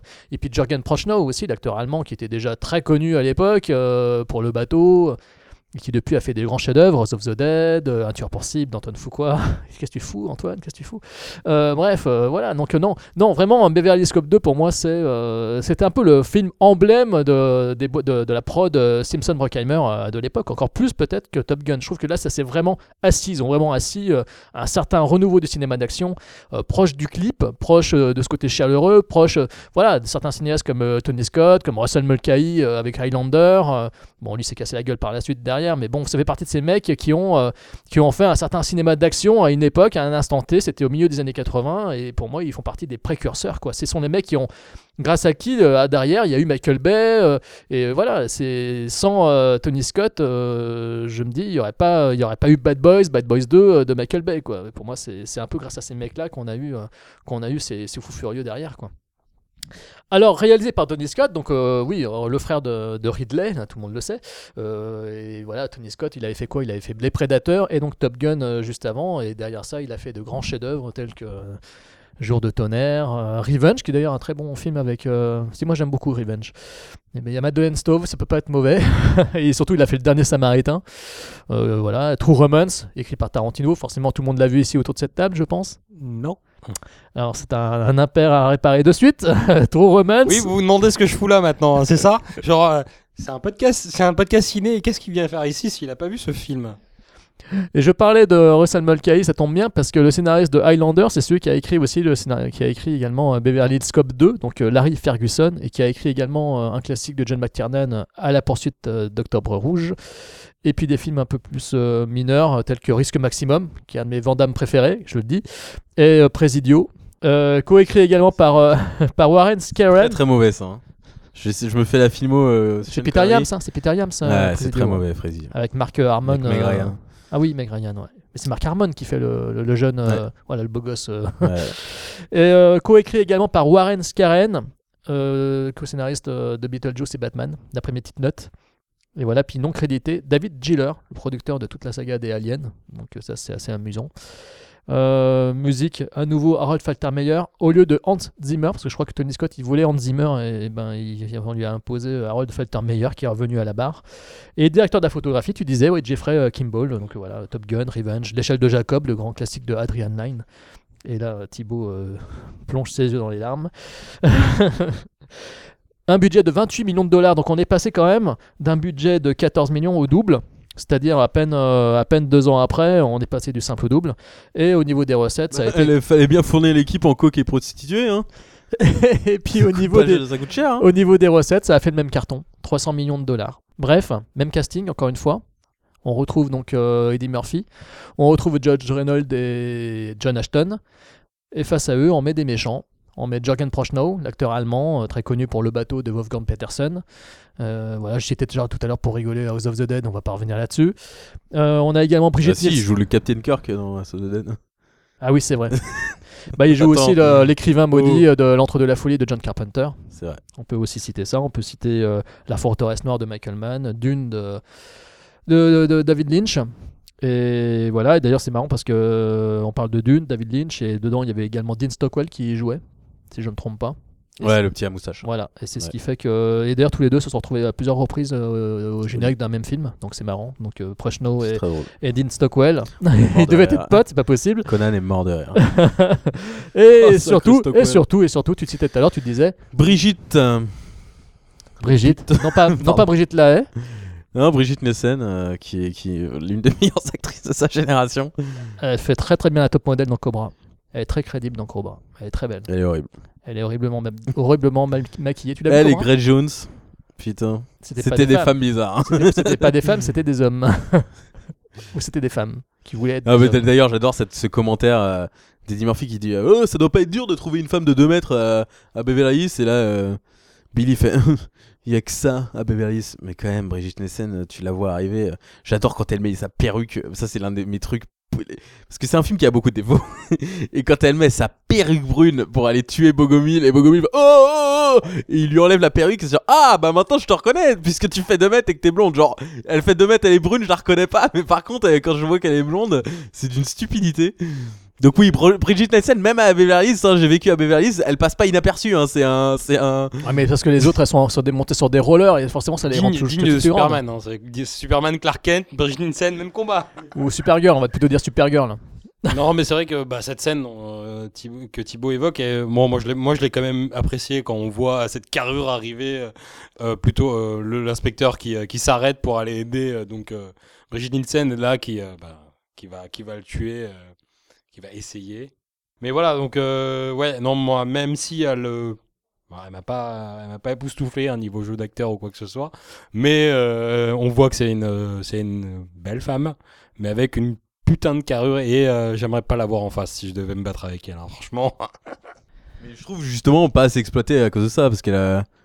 Enfin, à part tirer euh, au stand de tir avec Eddie Murphy, on la voit quasiment jamais interagir avec euh, Eddie Murphy, et à la fin, euh, elle est juste là, elle tire deux balles, et c'est tout, quoi. Je- C'est pour ça que j'aime pas les Ah, si, méchants vraiment dans tu cette veux, saga. si vraiment tu veux l'avoir interagir, faut mieux voir euh, Calidor quoi. À la Non, mais j'ai rigueur, pas que ça à foutre d'aller regarder une bouse avec Arnold Schwarzenegger. Ce n'est j'ai pas assez une fait. bouse, ce n'est pas une mais bouse. euh, non, mais ouais, c'est déçu parce que justement, elle est pas exploitée quoi. Alors Granjo, ça bah- supporte pas, mais au moins dans son euh, View to a Kill, elle est, euh, elle a plusieurs affrontements avec, euh, avec trucs, on la voit bien quoi. Là justement, après Bridget Lesson, si ce n'est le fait qu'on s'en souvient parce que forcément on fait le 2 mètres, en soi ses actions on s'en souvient pas du tout. À part le casse d'ouverture, elle a pas vraiment de grande scène dans le film quoi. Bah, pour moi, elle m'a marqué en fait parce que c'était vraiment, euh, c'était une image. C'était, je me souviens, moi ça m'a, avant de revoir le film, je me souvenais encore de son personnage. Mais moi, moi c'est pareil. C'est vrai que c'est juste la silhouette et euh, Oui, c'est le- ça. La, cu- la carrure en fait de, de Brigitte Nielsen. Euh, comme dit Thibaut. pff, Moi, à part la, la première scène, euh, bon, la scène de la bagnole, euh, parce que c'est ridicule quand elle enlève sa perruque et que là, enfin, elle est reconnue. Mais euh, la scène de casse, euh, donc du braquage euh, en début, en début de, en début de, de- enfin, à l'ouverture du film, euh, elle n'est pas exploitée, elle n'est pas utilisée, et c'est bien dommage parce que je suis sûr que une, un personnage comme ça, un, per- un per- je sais pas si on peut parler de charisme, mais elle dégage quelque chose euh, visuellement, donc on aurait pu, je pense, euh, beaucoup mieux, beaucoup mieux l'utiliser pour, euh, pour euh, dans son personnage, hein, dans- en tant que personnage, ouais. Alors là, je vais rendre fou tout le monde, mais en réfléchissant à cette trilogie, honnêtement, euh, vu comme elle était constituée, le premier épisode assez sérieux, le second un peu plus mouse, un peu plus costaud au niveau de la violence, un peu plus orienté action, très clipesque, et avec euh, des personnages euh, encore plus rentre dedans. Et le troisième épisode, on- auquel on viendra après, qui est plus orienté comédie balourde, Bah, bisounours, ouais. eh ben, j'ai pensé forcément à l'arme fatale. J'ai pensé franchement aux trois premières armes fatales. J'ai eu le sentiment que c'était le même syndrome dans, le, dans les Beverly Hills Cop. Parce que le deuxième euh, arme fatale, euh, vous vous en souvenez, euh, Mel Gibson est face à son némésis, celui qui a tué sa femme, quoi, dans le premier, enfin, dont on- qui était évoqué dans le premier épisode. Et forcément, le film prenait un côté plus violent, plus rentre dedans, plus clipesque, plus absurde. C'est- Non, mais c'est- c'est c'est- c'est complètement, je sais pas, mais c'est vrai que c'est ça en fait. C'est- Au début, on a un, un premier film qui vient instaurer un côté genre, allez, on prend un film d'action, mais on le, on le Enfin, une traite. comédie. On en fait une comédie. L'arme fatale aussi, c'est pareil. Et là, après, on se dit, bon, on va peut-être aller un peu plus loin, on va essayer de développer les personnages, on va essayer de, de les de, de surenchérir euh, sur leur caractère et euh, les, les mettre face à des choses, en fait, euh, à des dilemmes, à des, à des choix importants, à des personnages importants. L'arme fatale également, et le 3, où là, qui, qui devient. Qui, espèce de- qui Tarte à essaie la de crème. revenir à une espèce de comédie, donc comme le premier, mais euh, beaucoup plus, euh, beaucoup plus euh, important et qui marche. Et très Sans enfantin doute, forcément. surtout. Ouais, On c'est en ça. reviendra, mais très enfantin. Mais c'est vrai que le deuxième, moi, c'est un The peu. World, Wonder World. Alors moi le deuxième c'est enfin le deuxième Beverly Hills Cop, je, je l'aime vraiment beau- beaucoup et je m'éclate à le revoir parce que c'est un film vraiment précurseur comme je l'ai dit tout à l'heure au niveau de la mise en scène euh, d'action euh, à cette époque, il y avait vraiment une palette graphique euh, telle que c'était euh, très beau à regarder. Enfin beau à regarder, voilà aujourd'hui ça a été ouais, c'est encore mieux mais je trouve qu'à l'époque il y avait vraiment une vraiment une patte. Il a instauré des codes Tony Scott, il a avec Jeffrey Kimball, ils ont un- ils ont installé dans la, la franchise euh, vraiment dans, un, dans les années 80. Alors c'est peut-être maintenant des films qu'on dirait qui sont datés et qui paraissent tout de suite datés, qui paraissent tout de suite un peu vieillots, mais euh, personnellement j'aime beaucoup les revoir. Et c'est vrai que euh, ce film-là, avec ses personnages badass face, à- face à Eddie Murphy, ce côté euh, euh, homas qu'a Bridget Nelson, je, trou- je la trouve encore plus... euh, comment dire plus percutante que le Jonathan Banks euh, du premier, euh, du premier Beverly Hills Cop. Même si j'aimais beaucoup, hein, je l'ai dit tout à l'heure, j'aimais beaucoup le personnage avec sa gueule de, de- sa gueule de, d'homme- de Monsieur Tout le Monde. Mais ici, on n'est plus dans Madame Tout le Monde, on est, dans- on est avec une femme qui fait plus de 2 mètres, qui est, qui est impressionnante, qui a une carrure, qui est une véritable garce. Et euh, j'apprécie de voir ce genre de personnage euh, face à Eddie Murphy. Et c'est un, un antagoniste euh, parfait, puisque euh, on n'est pas du tout face à un personnage qui tchatche, qui rigole, et on est face à une, on est face à un robot quelque part. Alors ça, c'est dû aussi au fait que euh, ce soit pas une actrice et qu'elle soit extrêmement mauvaise. Elle est affligeante au niveau du jeu d'actrice, on est d'accord. Mais euh, voilà, physiquement parlant, je trouve qu'elle installe une présence. Elle, a- elle a vraiment un, un côté très, euh, très froid, très méthodique euh, et, et très cruel. Et je trouve que ça fait un, un très, bon, euh, un très bon Némésis à, à Axel Follet. Euh, ouais, tu disais, voilà, donc euh, Kimball et, euh, et Tony Scott ont, ont instauré, en fait, euh, et ont marqué visuellement, je suis complètement d'accord, c'est vrai que ce film est arrivé à. Visuellement, il y, a complète- il y a quelque chose de complètement différent par rapport au premier. Euh, après, moi, c'est. C'est pas mon. Bon, le 3, je l'aime beaucoup, je l'adore parce que j'ai grandi avec. Et euh, c'est parce que euh, il m'a. C'est juste la nostalgie. Je pense que là, donc, dans le cadre de l'émission, je l'ai revu. Euh, je sais même pas comment je pourrais le défendre, mais euh, pourtant, je T'inquiète l'aime. pas, t'inquiète pas, je t'écouterai. hein. Mais pour- pourtant, je l'adore. Euh, et le 2, c'est- me, me- bizarrement, m'a, m'a plu beaucoup moins que le premier parce que pour moi, le premier était là. Genre, il y avait quelque chose de- d'intéressant avec euh, cette touche d'humour, ce- ce- ce- cette, euh, cette manière de, de- de raconter une histoire, enfin, une, une enquête policière et euh, de montrer de l'action. enfin, et montrer de l'action. Donc, euh, moi, j'ai vraiment adoré, euh, adoré le premier. Le deuxième, euh, ça rentrait encore dans- à nouveau dans les codes, en fait, euh, dans les codes policiers, de la, de- d'action policière. Mais c'était euh, ça, ça cassait les codes visuellement. C'est qu'esthétiquement, il y avait quelque chose de, de lumineux, plus intéressant, plus chaud et euh, beaucoup moins froid, comme on peut le voir dans, dans plein de films d'action en fait. Euh, euh, Stallone, Schwarzy et tout ça. Là, il y a- bah, Kimball arrive à, à- avec la photo à, à construire quelque chose de, de vraiment différent et c'est c'est là où vraiment j'ai apprécié. euh, en termes de cinéma, euh, ce film, mais sinon, euh, sinon c'est pas mon préféré. C'est vrai que le premier, hein, je suis un, gros- un gros coup de cœur sur le premier parce qu'il a quelque chose de différent, neuf, et il, il apporte quelque chose aussi euh, pour moi en termes de, de manière de raconter une histoire en fait. C'est vrai qu'au niveau de. En, est- en termes d'action, finalement, on avait face à tout ça, on avait Stallone euh, avec Cobra et Schwarzenegger avec les commandos. C'est vrai que c'était des films qui étaient euh, faits juste pour mettre en avant les muscles et euh, les impacts de balles et des fusillades en tout genre.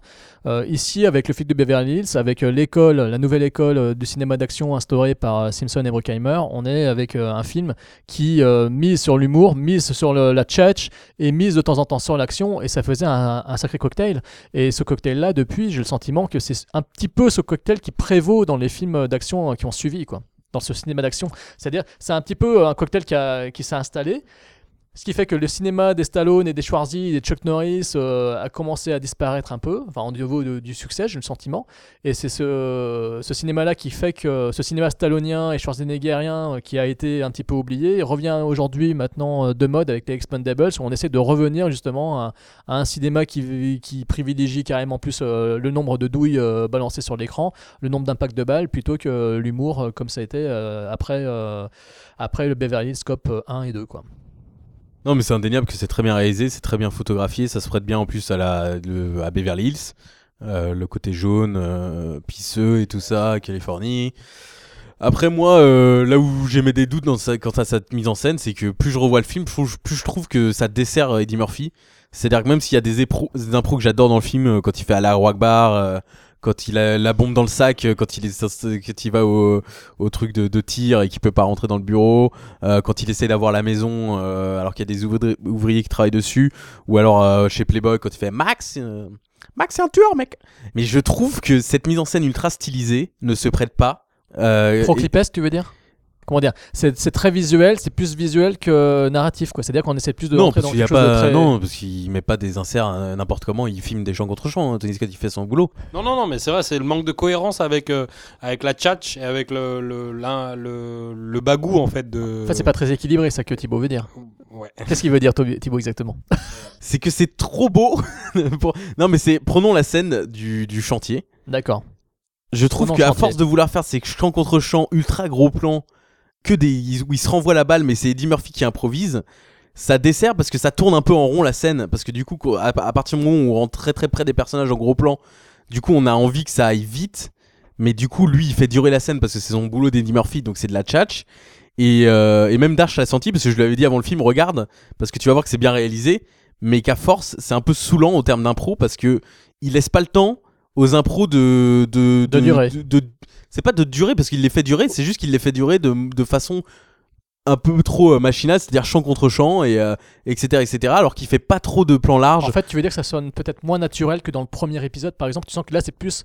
On a Eddie Murphy, on sait qu'il faut le laisser faire ses impros, donc on essaye de, de peaufiner tout ça. ou- Non, c'est en termes de mise en scène, tout simplement. C'est même pas en termes d'impro, parce que je trouve les impros bonnes, et euh, c'est juste en termes de la façon dont il filme les impros, c'est-à-dire sans plan large. Il n'y a pas de master des deux personnages qui parlent, c'est toujours des champs contre champs des deux personnages, c'est toujours des très très gros plans. Euh, les scènes de bureau, pareil, il va très très près des personnages, mais du coup, euh, par exemple, quand il fait Je suis le voyant et tout ça, ça, ça, ça ne marche. Il y, a- il y a le petit truc qui fait que ça ne marche pas, peut-être parce que voilà, je pense que ce genre de scène, c'est bien d'avoir les réactions de tout le monde et de Ouais. laisser la vanne s'instaurer dans l'ambiance de le- du Je décor. comprends. Alors que lui, il va direct dans les gros plans, il va direct dans les champs contre champs, et du coup, c'est un peu saoulant, C'est moins naturel. et c'est peut-être moins naturel, je pourrais pas dire ce qui. Bah, En fait, si- c'est- en fait, ce que tu me racontes là, Oui. euh, comme t'es metteur en scène, je- non mais, Non, si, mais si, arrêtez, je- les non, gars. mais si, non, mais si. Mais par contre, j'ai le sentiment en fait que ce procédé de mise en scène là fait qu'on a le sentiment que sur le plateau, c'était c'était pas fait de façon naturelle en fait c'est à dire c'est à dire que quand on filme les gens en plan large et tout on est- je, je me- je me dis les mecs ils ont laissé euh, Eddie Murphy faire son show ils ont filmé euh, vraiment dans l'instant ce qui se passait sur le plateau les mecs sont partis en sucette parce qu'ils ils en étaient à essayer de se retenir de rigoler, de- d'être écourlés de rire, et c'était pas évident pour eux. On le sait sur le tournage que euh, Reynolds il a dû se, se pincer pour éviter de trop éclater de rire. Et là, avec ce que tu me racontes sur l'épisode 2, j'ai le sentiment qu'effectivement cette mise en scène prouve que peut-être euh, c'était très mise en scène. C'est-à-dire qu'en fait, on avait le sentiment que l'improvisation finalement était plus écrite qu'autre chose. Il y avait rien de naturel au final. Bah, euh, non, moi, c'est pas vraiment ce que je veux dire. Après, je. Si tu peux le penser, mais. oui, moi c'est le sentiment que ça me donne. en fait, D'accord, cette mais façon moi, de c'est mettre pas en ça. scène. C'est pas tant ça, c'est juste. Du coup, il n'y a pas de punchline au van. Il n'y a pas de. Oui, Il y a pas de- le côté. Il n'y a Oui. pas d'évolution dans la Oui, vanne, mais parce que justement, à c'est cause, toujours de la ça, même chose. à cause de ça, parce qu'en fait, on a le sentiment que le mec, il a filmé euh, Eddie Murphy faire sa vanne, après il a fait cut, et maintenant on va filmer la réaction de machin. tu Non, vas parce essayer de- que c'est, ça se voit que c'est tourné justement à deux caméras parce qu'ils ont, ils se sont dit, face au premier euh, qui était toujours tourné de la même façon, on va changer les choses. Tony Scott, c'est sa façon de tourner. Je pense qu'il s'est pas du tout habitué à Eddie Murphy. Il a voulu tourner un film esthétique, mais du coup, dans son, sa recherche d'esthé- d'esthétisme, à force de tourner avec deux ou trois caméras et d'avoir un plan sur chacun.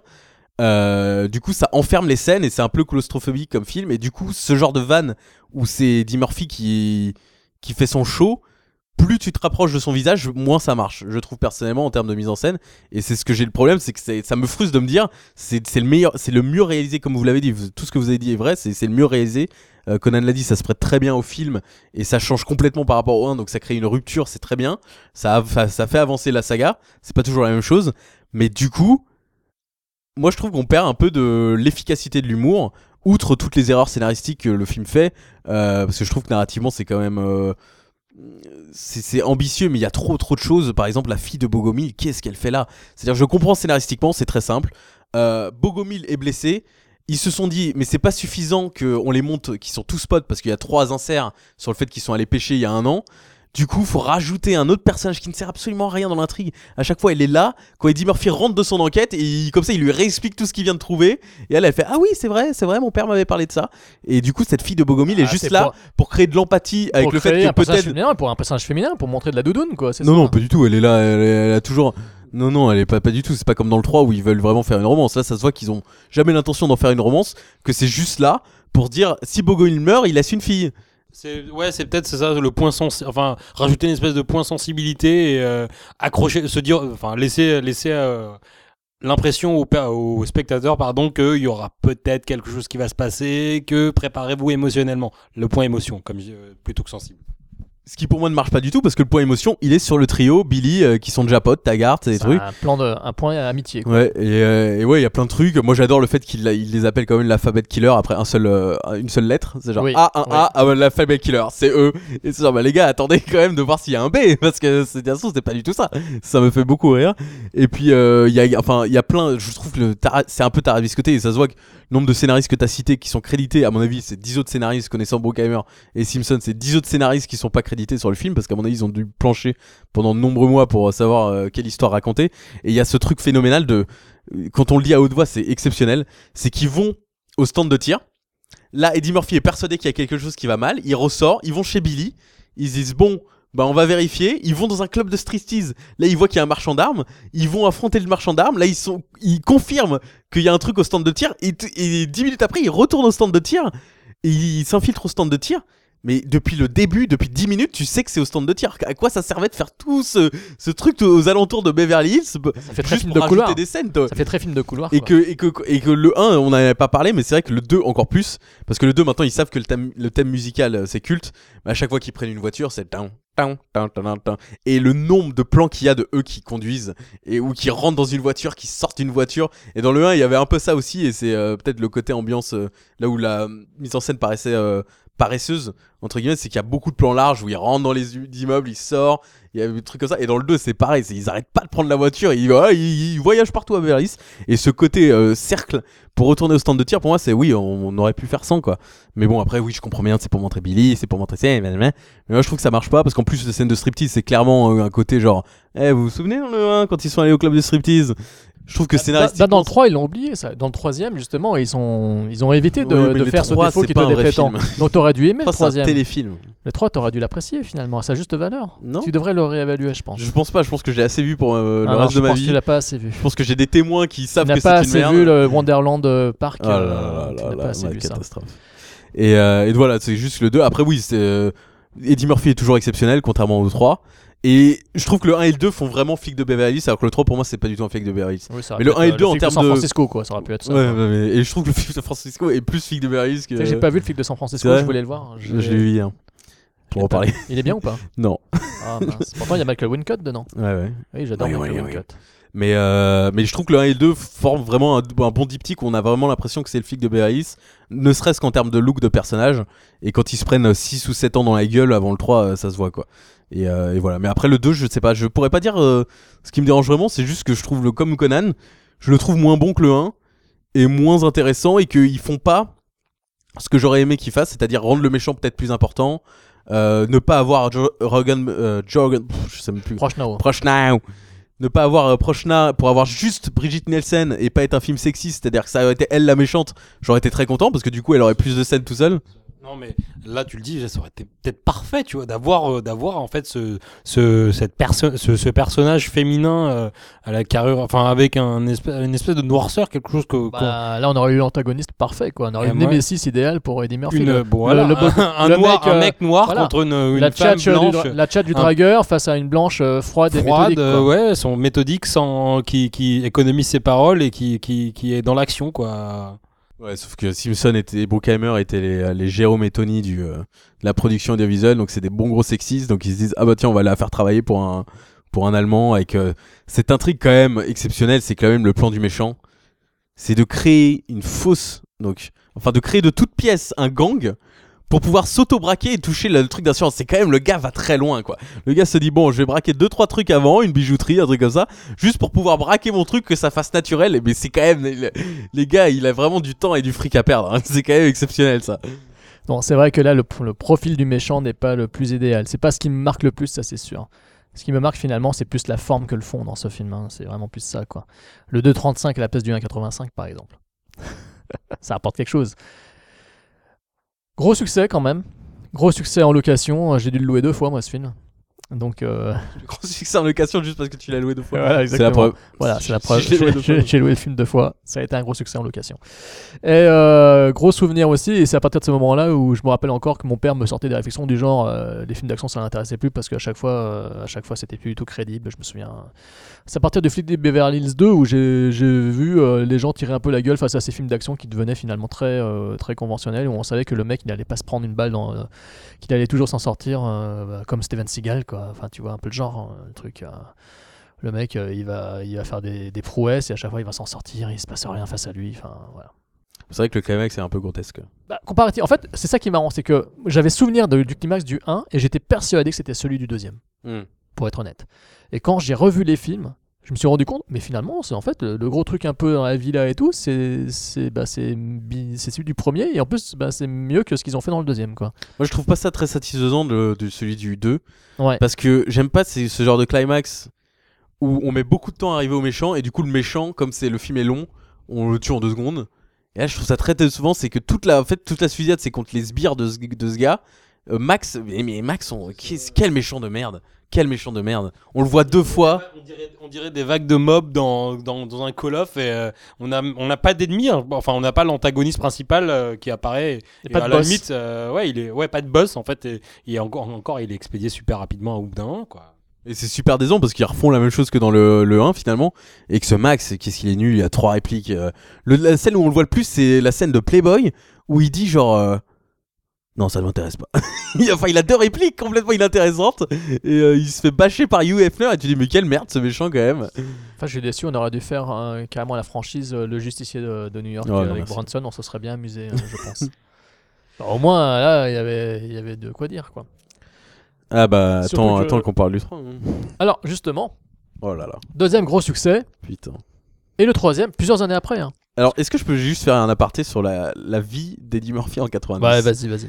Parce qu'avant le flic de... Parce que là, je crois qu'avant le professeur Folding, Ah oui, c'était peut-être le pire acteur de tous les temps. ben, Il Golden a enchaîné. Child, euh, Il a enchaîné.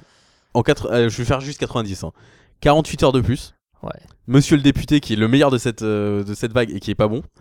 Boomerang, Boomerang. qui est pas bon du tout. Le flic de Beverly Hills 3. Et son film d'après, c'est quoi Vampire à Brooklyn. on en a Qui- parlé dans C'est. le- c'est- c'est, euh, Mais enfin, Prince pour- à New York, c'est quand C'était où, là C'est avant, c'est euh, C'est avant fin 80. fin 80. D'accord. Et, euh, et juste après le vampire à Brooklyn, le professeur Folding qui l'a mais du coup Propulsé. dirigé dans une toute autre voie, c'est-à-dire Ouais, la comédie euh, loufoque euh, Ouais. avec des paix. qu'il aurait mais, dû euh, éviter, ouais, pour moi. Mais 90, 90 euh, enfin le but Il y a des, de il y a- il BRS y a- il y a 3, des- il y a des proutes aussi dans Doctor Dolittle Ah bah sûrement des pots d'animaux. hein. Oh là le tigre là. doit larguer 2-3 caisses. Oh hein. là là. Enfin là, l'enchaînement, le flic de BRS 3 et vampire à Brooklyn, c'est qui sont pour moi les deux pires Eddie Murphy. Si on Plus si on- que euh, Pluton Non, Nash si on compte pas plus, si on compte pas c'est Pluton Nash, Norbit et tout ça. Ah, mais là, Pluton c'était Nash, le- c'est bon, Pluton Nash. Ah, c'est bon. Randy Quaid en robot. Euh, mais voilà, enfin bref. Je, voilà, Eddie Murphy a failli. euh, Bah, pour moi, il failli était passer. oublié. Sa carrière a été au fond Ah, du bah, gouffre, clairement. euh, ses comédies qu'il a faites après, elles ont toutes fait des flops. euh, de mémoire, je crois que Golden Child n'a pas dû faire un gros succès, je crois, Non. hein, de Michael Golden Ritchie. Angel, c'était juste après le, le 2, je crois. Ouais. Et je crois que ça a fait un Ou le flop. Euh, il me semble que le. 1. Coming to America, ça a cartonné. Ah, le Prince à New York Ouais. Ah oui, je pensais que ça avait fait un flop, ça. Oui, il me semble que c'est- c'est culte. D'accord. Ouf, bah, dis donc. Ah ouais, c'est pourtant c'est. Voilà. j'ai vu à cause de ça. Ah ouais. Euh, John Landis aux affaires. Alors c'est ça qu'on peut quand même euh, ne pas reprocher à Bruckheimer, hein, c'est qu'ils ont chaque fois pris un réalisateur qui avait une certaine patte, on va dire. Alors le premier n'avait pas de patte vraiment personnelle, mais après Non. Tony Scott, John Landis quand même, qui était un vieux routier de, de- du cinéma quand même, un peu Bah, j'ai- d'exploitation. franchement, je- j'adore John Landis, mais il a pas de pattes. Bah, c'est un mec Il a qui un avait quand même- style, il avait, mais pas il avait- visuel. bah, il avait pas, alors, il a pas un style visuel, mais il a une patte au niveau euh, de l'humour. Humour, et oui, il a bien une sûr. patte aussi. On, on reconnaît ses films parce que c'est la foire au caméo. Et moi, ça m'amuse de regarder ces films parce qu'on s'est- on s'amuse à essayer de reconnaître qui est qui. Euh, Quand tu vois dans le Beverly Hills Cop 3, il y a George Lucas qui fait une apparition euh, dans le, dans le parc. Voilà. Voilà. Oui, oui, c'est ça. c'est- Mais euh, quand je l'ai revu, en fait, donc euh, pour le cas de l'émission, je- euh, j'avais pas. Avant, je f- faisais pas gaffe. hein, bon, euh, je savais pas à quoi ressemblait George Lucas. Je savais juste que c'était le mec qui était derrière Star Wars. Et là, je vois un mec qui, euh, qui se fait dépasser par, euh, par- enfin par. euh, je sais plus, c'est que il, il faisait la queue pour euh, pour Oui, il fait la rentrer dans queue, le. Ouais. et, et là, je vois, il se plaint. euh, là, je fais mais non, si, c'est lui. Bon, c'est vrai que ça. Il y a Ray Harryhausen qui a un bar. Ouais. Il y a John Singleton qui est un euh, pompier. Il y a Forrest J. Ackerman aussi. Enfin, il y a plein de monde. euh, On peut citer tous les noms. hein, on peut s'amuser. hein, euh, Ça rend pas de film. hein. euh, il y a- ouais, il y a Peter Medak, il y a On Joey peut, on peut Dante. lire la fiche Wikipédia que Voilà. j'ai imprimée. Voilà, exactement. Ria Rehozen, Forrest J. Ackerman, le- donc le fondateur de Famous Fam- Monsters of Filmland et créateur de Vampirella, John Singleton, tu l'as cité, Joe Dante, Robert Sherman, le compositeur de Mary Poppins, Merlin l'Enchanteur, Barbette Schroeder, le réalisateur, euh, voilà, Euh, Peter Medak, le mec qui a fait Les Frères Craze et La Mutante 2, que j'adore. J'adore La Mutante 2. Bravo Peter, voir des femmes exploser, je trouve ça génial. C'était l'instant sexiste. Mais quand- quand- ouais, mais tu vois, quand tu dis ça, où il y a tous les acteurs et tout ça, tous les, tous les caméos, j'ai l'impression qu'il y, a un- il y a un clip de Michael Jackson à un moment où euh, j'ai. Bah, c'est- mais souvent, Ouais. c'est mais Ouais. c'est souvent John Landis qui les a réalisés. et, où, et en fait, c'est juste un, un gloobie-boulga de, tous les Bah oui. de tout son Mais c'est- entourage mais voilà, euh, qu'il c'est- essaie de, ca- de, de C'est caser. c'est John Landis. Ouais, ouais. C'est John Landis. Moi, c'est un mec. euh, Je connais pas, malheureusement, je connais pas trop sa filmo, mais oui. euh, Alors, c'est- Landis, c'est un peu le mec qui, pour moi, euh, a un petit peu révolutionné le cinéma d'horreur avec le Loup-garou de Londres, euh, qui a aussi euh, instauré, euh, le- qui a popularisé le campy movie, euh, le teenage comedy avec American College. C'est bien lui, Ami- Animal House. euh, avec euh, le- le- l'un des frères Belushi, c'était John, John Belushi, paix à son âme. Euh, il est aussi connu, bah, faut- on en a déjà parlé dans Podsac, c'est Une heure pour une nuit blanche, qui est un film que j'aime beaucoup aussi. Thibaut un peu moins, mais moi je l'aime bien. Euh, American College, j'en ai parlé. Un fauteuil pour deux, énorme Grand- succès. grand film, Voilà. euh, grande comédie. Excellent, excellentissime. Euh, avec Dan Aykroyd également, Ouais. Eddie Murphy Et Jamie déjà. Lee Curtis. Euh, et Jimmy Lee Curtis. euh, voilà, c'est même pas la peine d'en L'un parler. des films où on voit, on voit ses boobs. On la voit seins Si nus, ça vous intéresse. littéralement seins nus. Ah oui, bah, ça vous intéresse, euh, toi, auditeur ah, moi, ça sexiste m'a- moi, ça, moi, ça m'intéresse aussi. Euh, non, faut, Dailymotion. faut le- non, faut le voir Jamie- en Blu-ray. Jamie Lee Curtis, topless. Voilà, il faut le voir en, en- en Blu-ray, ce film, c'est juste génialissime. Elle est encore plus belle que dans Perfect, le film préféré de Thibaut qu'il a découvert récemment. Et donc, euh, mais c'est vrai que c'était la première collaboration, je crois que c'était la première collaboration avec Eddie Murphy, c'est un fauteuil pour deux. Trading Places, Trading ouais, Places, ouais. hein. Tout à Et le prince à Après, New il y a York. eu Coming, Coming to America quelques Voilà, années plus tard. Prince à New York. Très inégal. Voilà, et puis euh, ce qui les a amenés donc, à collaborer Ah, ensemble. ce chef-d'œuvre. À Beverly Hills Cop 3, écrit par un grand scénariste. Eh, hello Voilà, vas-y. C'est Steven de Souza. Voilà, Steven E. de Souza. Hello everyone. Voilà. This is my movie. Et quand même, t'as écrit des Thank sacrés you. bons films. T'as écrit des sacrés yes, bons films. I Steven. did. Stood for it. Commando. Oh yes. Beverly Hills Cop 2. Ok, goodbye. bon, Ah, Steven. 48 heures quand même, 48 heures de plus. T'as Oh. cité Commando évidemment, Running Man, Piège de cristal, 58 minutes pour vivre, Ricochet, Judge Dredd, Piège à C'est Hong ce Kong, mec, euh, Piège à... Non mais attendez, Je Knockout. rêve d'une interview avec ce mec parce que comment tu peux écrire Piège de cristal Et écrit Piège à Hong et le Kong film de derrière. Beverly Hills 3 Parce que c'est tellement, c'est tellement aberrant. Oui mais il a Comment ré- tu peux écrire 48 heures et Judge Dredd dans la même carrière C'est aberrant. C'est Moi je trouve ça génial. Je trouve ça, je trouve ça Il me formidable. fascine, ce gars. Je trouve C'est- ça formidable. Franchement, C'était il- un grand écart total. Et puis il a réalisé évidemment le très célèbre euh, Street Fighter avec Oh, euh, quel Jean-Claude. chef-d'œuvre. Salut Jean-Claude. Salut Kylie. Salut à tous. Salut tous. C'est génial. Très bon film. Non, on la référence à Street Fighter parce que je vois, donc on est chez Thibaut avec sa superbe Nintendo, sa superbe Nintendo, sa superbe Super Nintendo. Donc euh, des très bons moments sur Street Fighter et comment ce film a niqué complètement cette licence. Et sans parler des dessins animés, des conneries qui sont sorties, mais ce film, putain, merde quoi. Alors le directeur de la photo, On va les casser la queue à Bison. directeur de la photo, je, vou- je voulais. en- Charlie C'est toi, Charlie Bon, tu me laisses parler, là, je vais parler du directeur de la photo. Il y a un moment dans ce film, Street laisse-moi Fighter- parler. je- non, Le je peux- je directeur peux le de la- dire à haute voix, s'il te plaît. Oh, vas-y. S'il te plaît. Il y a un moment dans ce film, je sais pas si vous vous souvenez, c'est quand Street Fighter, il prend son bateau pour aller euh, sur l'île de Bison.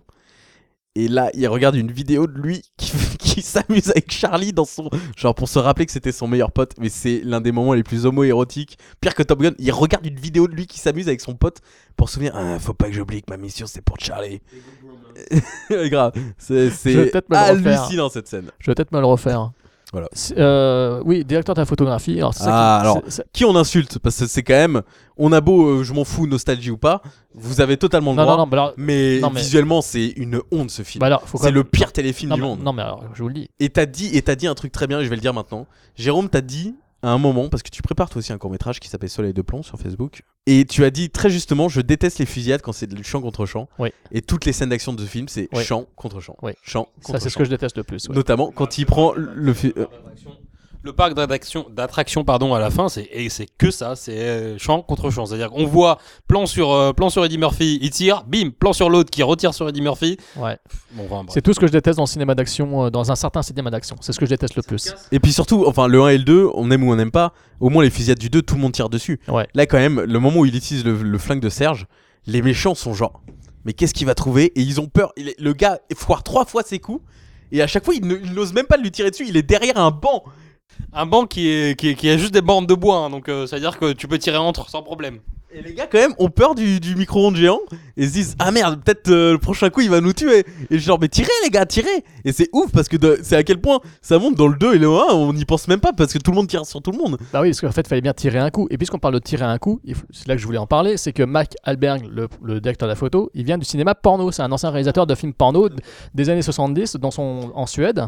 C'est Et- pour ça qu'il y a ces scènes euh, quand on, on rend- euh, Axel Fowler rencontre Serge et euh, la présentation, tu sais, euh, je sais pas si vous voyez les, Oui. les spots publicitaires où on voit la présentation du gun avec bah, encore le, le quota de fesses euh, qu'il fallait montrer dans Ouais, Ah, mais ça, un Beverly c'était- Hills. euh, ça, c'était propre à beaucoup de productions de l'époque. hein. Les productions d'Andy Sedaris, aussi des films avec euh, Guns and Boobs. euh, c'est un clin d'œil aussi à un cinéma californien très, euh, très ancré dans la culture. hein. Euh, ces films un peu na- que dont Nan Arland adore euh, Parodié raconter les dans méfaits. Jackie Brown, d'ailleurs. Oui, voilà, exactement. Oui, exactement. Et euh, Mark, Mark Wahlberg, en fait, euh, ancien réalisateur de films porno, et qui ensuite est passé du côté obscur de la force en devenant directeur photo pour des productions de Charles Band. Alors tout ce qui est, alors j'ai noté des films, hein, mais tous les Ghoulies, les Dolls, les From Beyond, donc de Ouais. Stuart Gordon et Brian Newsna, Prison de Rini Harlin notamment.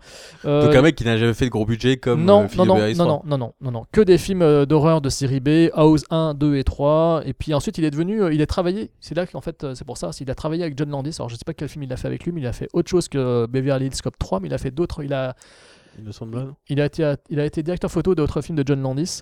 Et ensuite, il est retourné dans l'écurie Charles Band, voilà, euh, tous les derniers films, euh, toutes les merdes euh, produites récemment. Euh, musique, tu disais tout à l'heure, donc euh, là, ce n'est plus Harold Faltermeyer, mais c'est donc le, c'est Nile Rodgers. Neil Rogers, donc euh, un, bah, quelqu'un de très très connu euh, dans le monde de, de la funk, euh, du disco, euh, producteur de alors euh, Donna Summer, euh, non Diana Ross, Donna Summer, je crois, oui, euh, le Ch- Chic par exemple, le fric que vous connaissez très Ah, bien. C'était le fondateur du groupe, c'est Ouais, ça, c'est un des euh, fondateurs. Voilà, enfin, euh, Good Times, euh, Chic, le Freak. Donc, euh, une espèce, une, là, il y a une reprise, un travail euh, sur, euh, sur, le, sur le thème de Harold Fa Fa- merde. Fartameyer qui, euh, bah, moi qui me plaît, hein, mais euh, parce que forcément, moi j'a- j'adore ce thème, mais euh, il y a Thibaut Kirikan, on va le laisser parler sur la musique. Même le thème, ils ont réussi à le gâcher. C'est quand même fort. Non, mais les impros discothèques euh, au milieu de tin, tin, tin, tin, tin, tin, tin, tin, tin, tin, tin. Euh, c'est une catastrophe. c'est- c'est une- Ce film est une merde. C'est- c'est- Bon. Franchement, c'est l'un des pires films que j'ai vu de ma vie. hein. Bon, alors non, attention, à Non, chaque... non, mais- mais attendez. Alors là, faut relativiser sur ce qu'il dit Allez. parce que à chaque fois, il me dit ça. Non, mais celui-là, vraiment. À C'est chaque un fois- zéro non, non, pointé, non, celui-là. non, Y a- y a à- rien de à- bien. À chaque fois, tu me sors euh, ça. c'est Je vais pas- arrêter. Je me suis promis que j'arrêtais après ton- mon petit séjour chez toi où j'ai pas arrêté de dire ça. Mais pour le coup, Non, le 3, t'as- T'as vu des films j'ai bien vu chez les moi. 3 d'affilée. Le 3, c'est une merde. Bon. Mais c'est pas possible.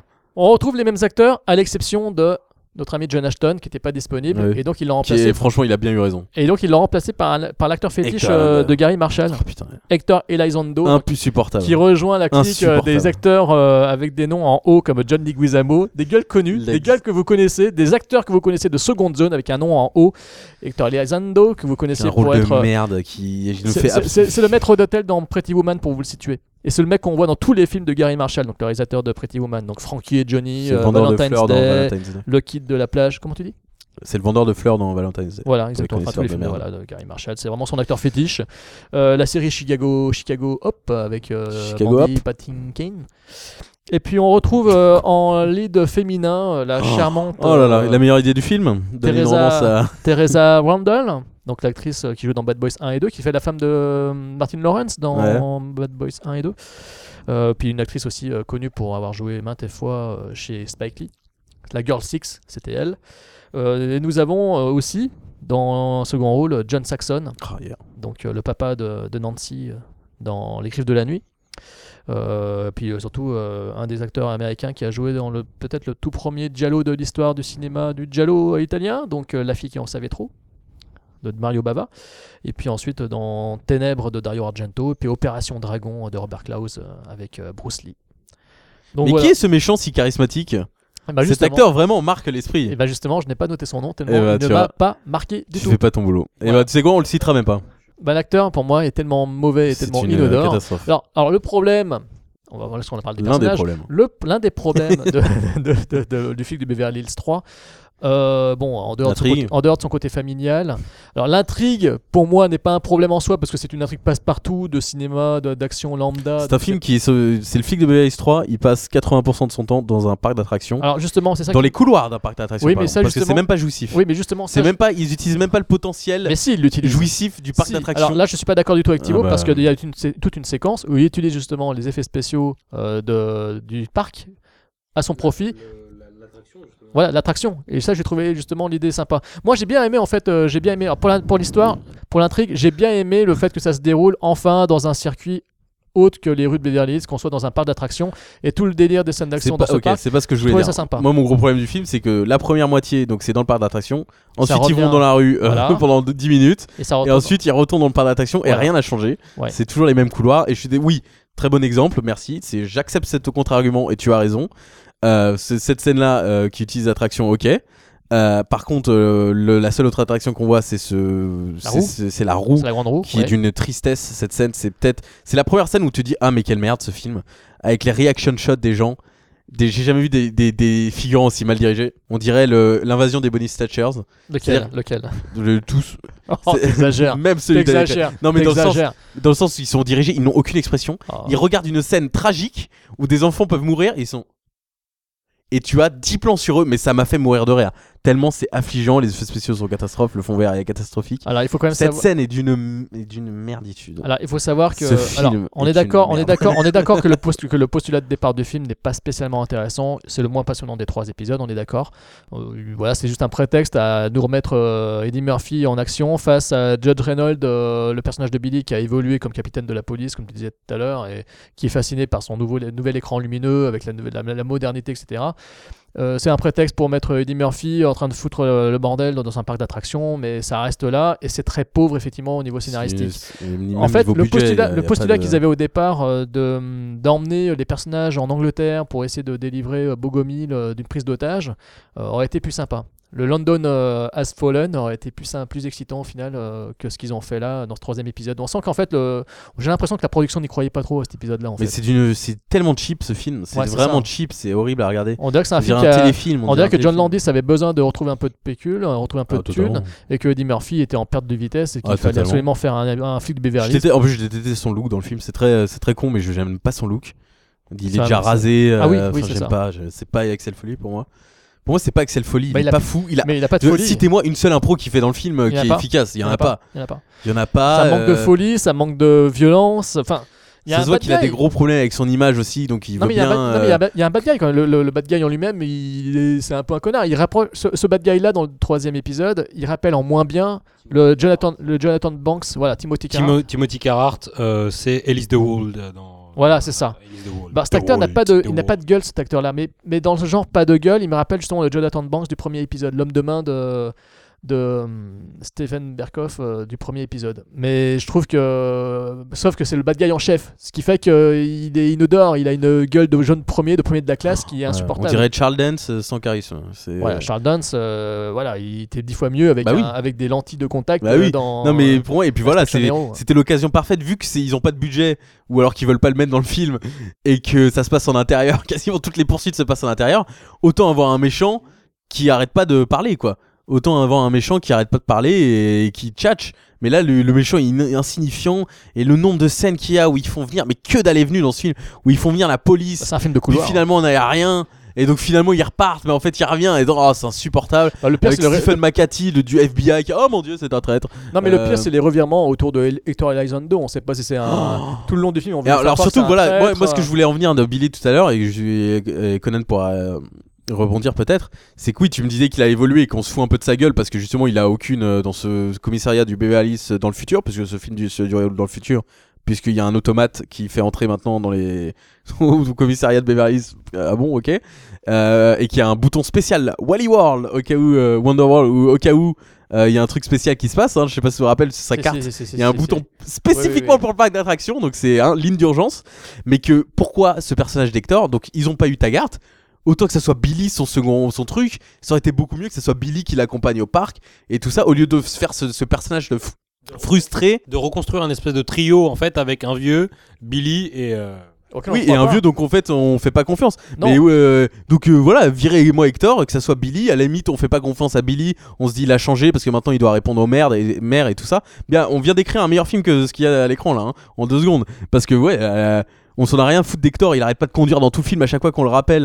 Et il y a ces- ce running gag de Axel quand ils se disent, oh, il y a un problème euh, au parc d'attractions. Hum, Axel, qu'est-ce que t'as fait encore Et c'est d'une tristesse absolue et Ouais, que Billy surtout est que le film complètement repose que ça, hein. sacrifié alors que euh, ça se voit qu'il a envie de jouer dans le film et qu'on lui permet pas quoi. Le film ne repose que sur ça. hein.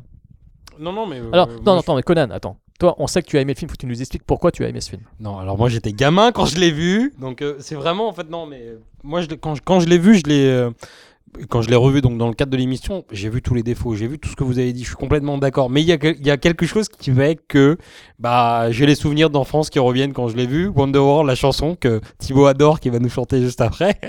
Mais non, ouais, il y a, il y a- c'est ridicule, c'est vrai que c'est, c'est on, on- on voit les défauts, on voit le l'espèce de de, de, de film qui veulent euh, qui, qui qui veut redonner une jeunesse en fait à, à Axel Foley, à, à- au- à Billy, euh, enfin à Billy Rosewood, donc euh, au duo, Mais il n'y a pas le tri, il y a pas la troisième personne, donc il rajoute une espèce de de- d'autre personne. Donc euh, je sais plus comment il s'appelle, le Hector. euh, Elizondo. euh, ouais, Elizondo. Elizondo, ouais, bon, bref, voilà. c'est- Ça aurait pu mettre John Leguizamo, mais il était déjà pris. complètement nul. euh, Je, ouais, je, non, moi, j'ai personnellement, j'ai j'ai apprécié vite fait euh, le retour donc, de Serge, par exemple. euh, mais euh, et encore, c'est c'est une tentative un peu ratée. euh, Il n'y a pas le Serge qu'on a qu'on a découvert dans le premier et qui est complètement euh, extraordinaire. Mais euh, bon, voilà, je je suis complètement d'accord sur les défauts qu'il peut avoir dans ce film, mais il y a peut-être quelque chose qui fait que ben, c'est la nostalgie qui va parler, qui va dire que je l'aime, je l'apprécie, mais euh, c'est juste un, voilà. S'il y a un shame, bah, tiens, il y a un shame on me que, que je cherchais à- un jour à placer, bah voilà, je crois que le flic de Beverly Hills, c'est un shame on me. Je connais les défauts, je sais les problèmes qu'il a, mais je l'apprécie malgré tout et euh, hmm, je pense que si je passe un bon moment, c'est juste par souvenir. C'est comme une sorte de plaisir coupable. En fait, ça correspond à la définition du plaisir coupable. C'est ça. Tu sais que c'est pas bon, mais Le- tu Euh, prends plaisir à le ouais, regarder. Le shame on me, ouais. Voilà. Non, mais je comprends totalement cette théorie-là. Moi, ça me dérange pas. hein. J'ai aucun problème avec ça. J'ai moi-même mes propres plaisirs coupables. Et Thibaut a les siens. Et les siens sont pires que les nôtres. Donc euh, voilà. Alors, si vous faites référence à Dreamcatcher et Peur Bleue, monsieur, je vous dis que ce sont des films très intéressants. Non, mais oui, Non, évidemment, si c'est Dreamcatcher un plaisir est un coupable, c'est film à difficile chier en tous d'argumenter, les c'est sens. que c'est un plaisir coupable. Après, moi, j'ai quand même. J'ai comme. Parce que justement, on va, euh, le plaisir coupable, c'est qu'on va dans le sens des personnes objectives, mais, mais qu'on- que malgré Ouais. tout. Vous vous rendez compte que vous essayez de défendre ce qui n'est pas défendable, monsieur Conan McFly Non, non, mais c'est dans le sens, euh, dans ce cas-là, euh, oui, oui, j'ai- il n'y a pas de débat parce qu'il sait très bien que c'est mauvais. Voilà. En Non, mais- revanche, moi, excusez-moi, j'ai quand même envie de m'énerver contre ce film parce que ça fait deux fois que je le vois en l'espace de cinq ans. Parce que je l'avais revu aussi quand on avait fait l'épisode spécial Filmo Tony Scott. Parce que je me suis dit, ouais, je vais refaire la saga de Beverly Hills. C'est quand même ce film, c'est une honte. T'es pas c'est- obligé. Hein. au niveau du rythme, le... je crois que c'est un film, tu peux montrer à n'importe qui qui ne s'y connaît pas vraiment en cinéma, je peux le montrer à ma mère, et lui dire voilà ce que c'est un problème de rythme. Et vous avez remarqué qu'à chaque fin de réplique, il y a à chaque fois deux secondes en trop dans chaque plan. Il n'y a pas de timing. et du en coup, il n'y a fait. aucun timing, il n'y a aucun timing dans toutes les scènes. Le pire, c'est les scènes avec le vieux. Bah, moi, ça m'intéresse dans, dans la discussion justement du rythme. C'est-à-dire que, en fait, c'est quoi C'est cette longueur, cette longueur de deux secondes qui est, qui est, qui est placée à la fin du, euh, à la fin de chaque dialogue casse le rythme. euh, C'est totalement ça, voilà, c'est comme quand on partage notre micro et du coup le spe- le- l'auditeur n'entend rien pendant deux secondes et se dit ah tiens il n'y a pas de rythme parce que nous on se partage un micro mais là c'est pareil, c'est euh, les séquences où les personnages se parlent en chant contre chant, à chaque fois il faut pour arriver au plan suivant, il faut, mais après en- je dis deux secondes c'est pour exagérer, tu sais c'est 10 millisecondes, 20 millisecondes, voilà, même, donc c'est vrai que donc c'est ce que tu dis, c'est que même cette milliseconde euh, est de trop et ça ça ça redynamise, ça dynamise pas du tout en fait le. Ouais non, moi, je, je le vois pas, comme, je le voyais pas comme ça. C'est vrai que c'est intéressant quand tu quand tu le dis. Et...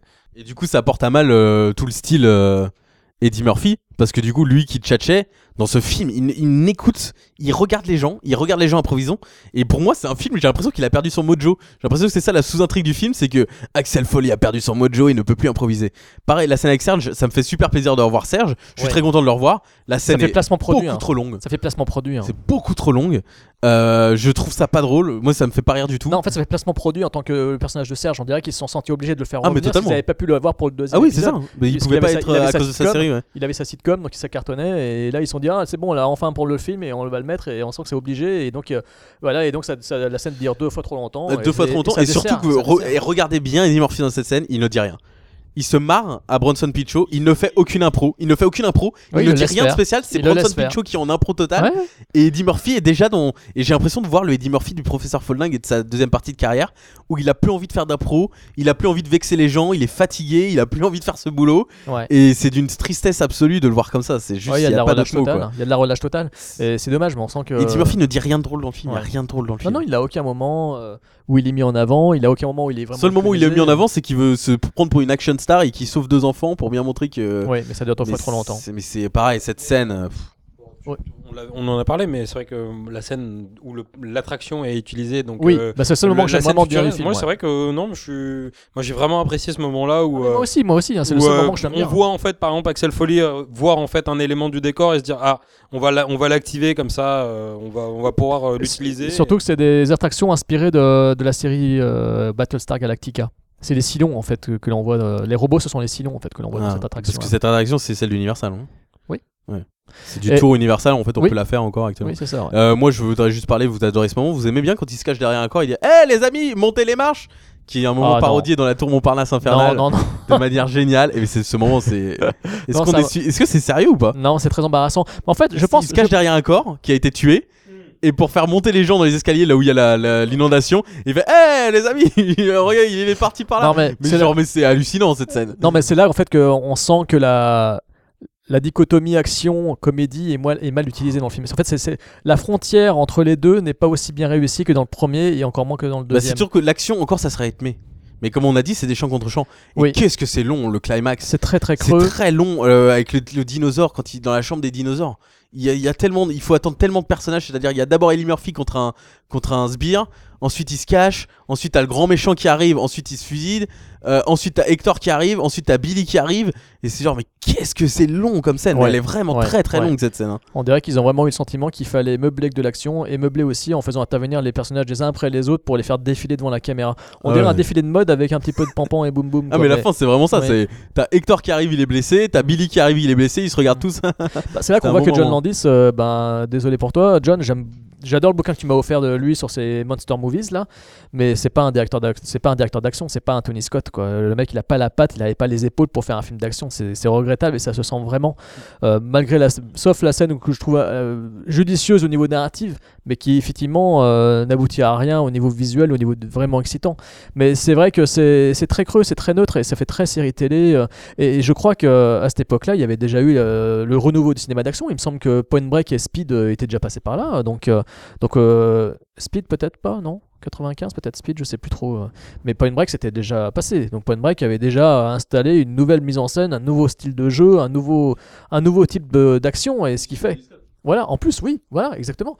Et c'est là qu'on sent que, en voulant euh, revenir à la, la formule de leur succès, bah, ils ont échoué sur toute la ligne parce qu'ils ont voulu privilégier l'humour, mais en fait, En fait, euh, bah, euh, alors tu dis privilégier l'humour, mais moi en fait, euh, ce que je vois dans le dans le premier, ce qui est intéressant, c'est qu'on a l'humour au-dessus de l'action.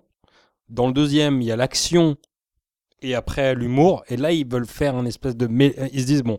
On a, fait un, on a fait un de chaque dans le premier et le deuxième. On va essayer de faire un espèce de, de mix, de mélange qui va s'équilibrer, mais ça, ça s'équilibre pas du tout comme tu le dis dans la scène donc de l'attraction. euh, Il y, a, eu- il y a de l'action, puis un moment euh, on se dit euh, allez on va on va mettre un peu de, on, on va on va mettre un peu d'humour, on va cacher euh, Axel euh, derrière un corps et on va le, le faire parler. euh.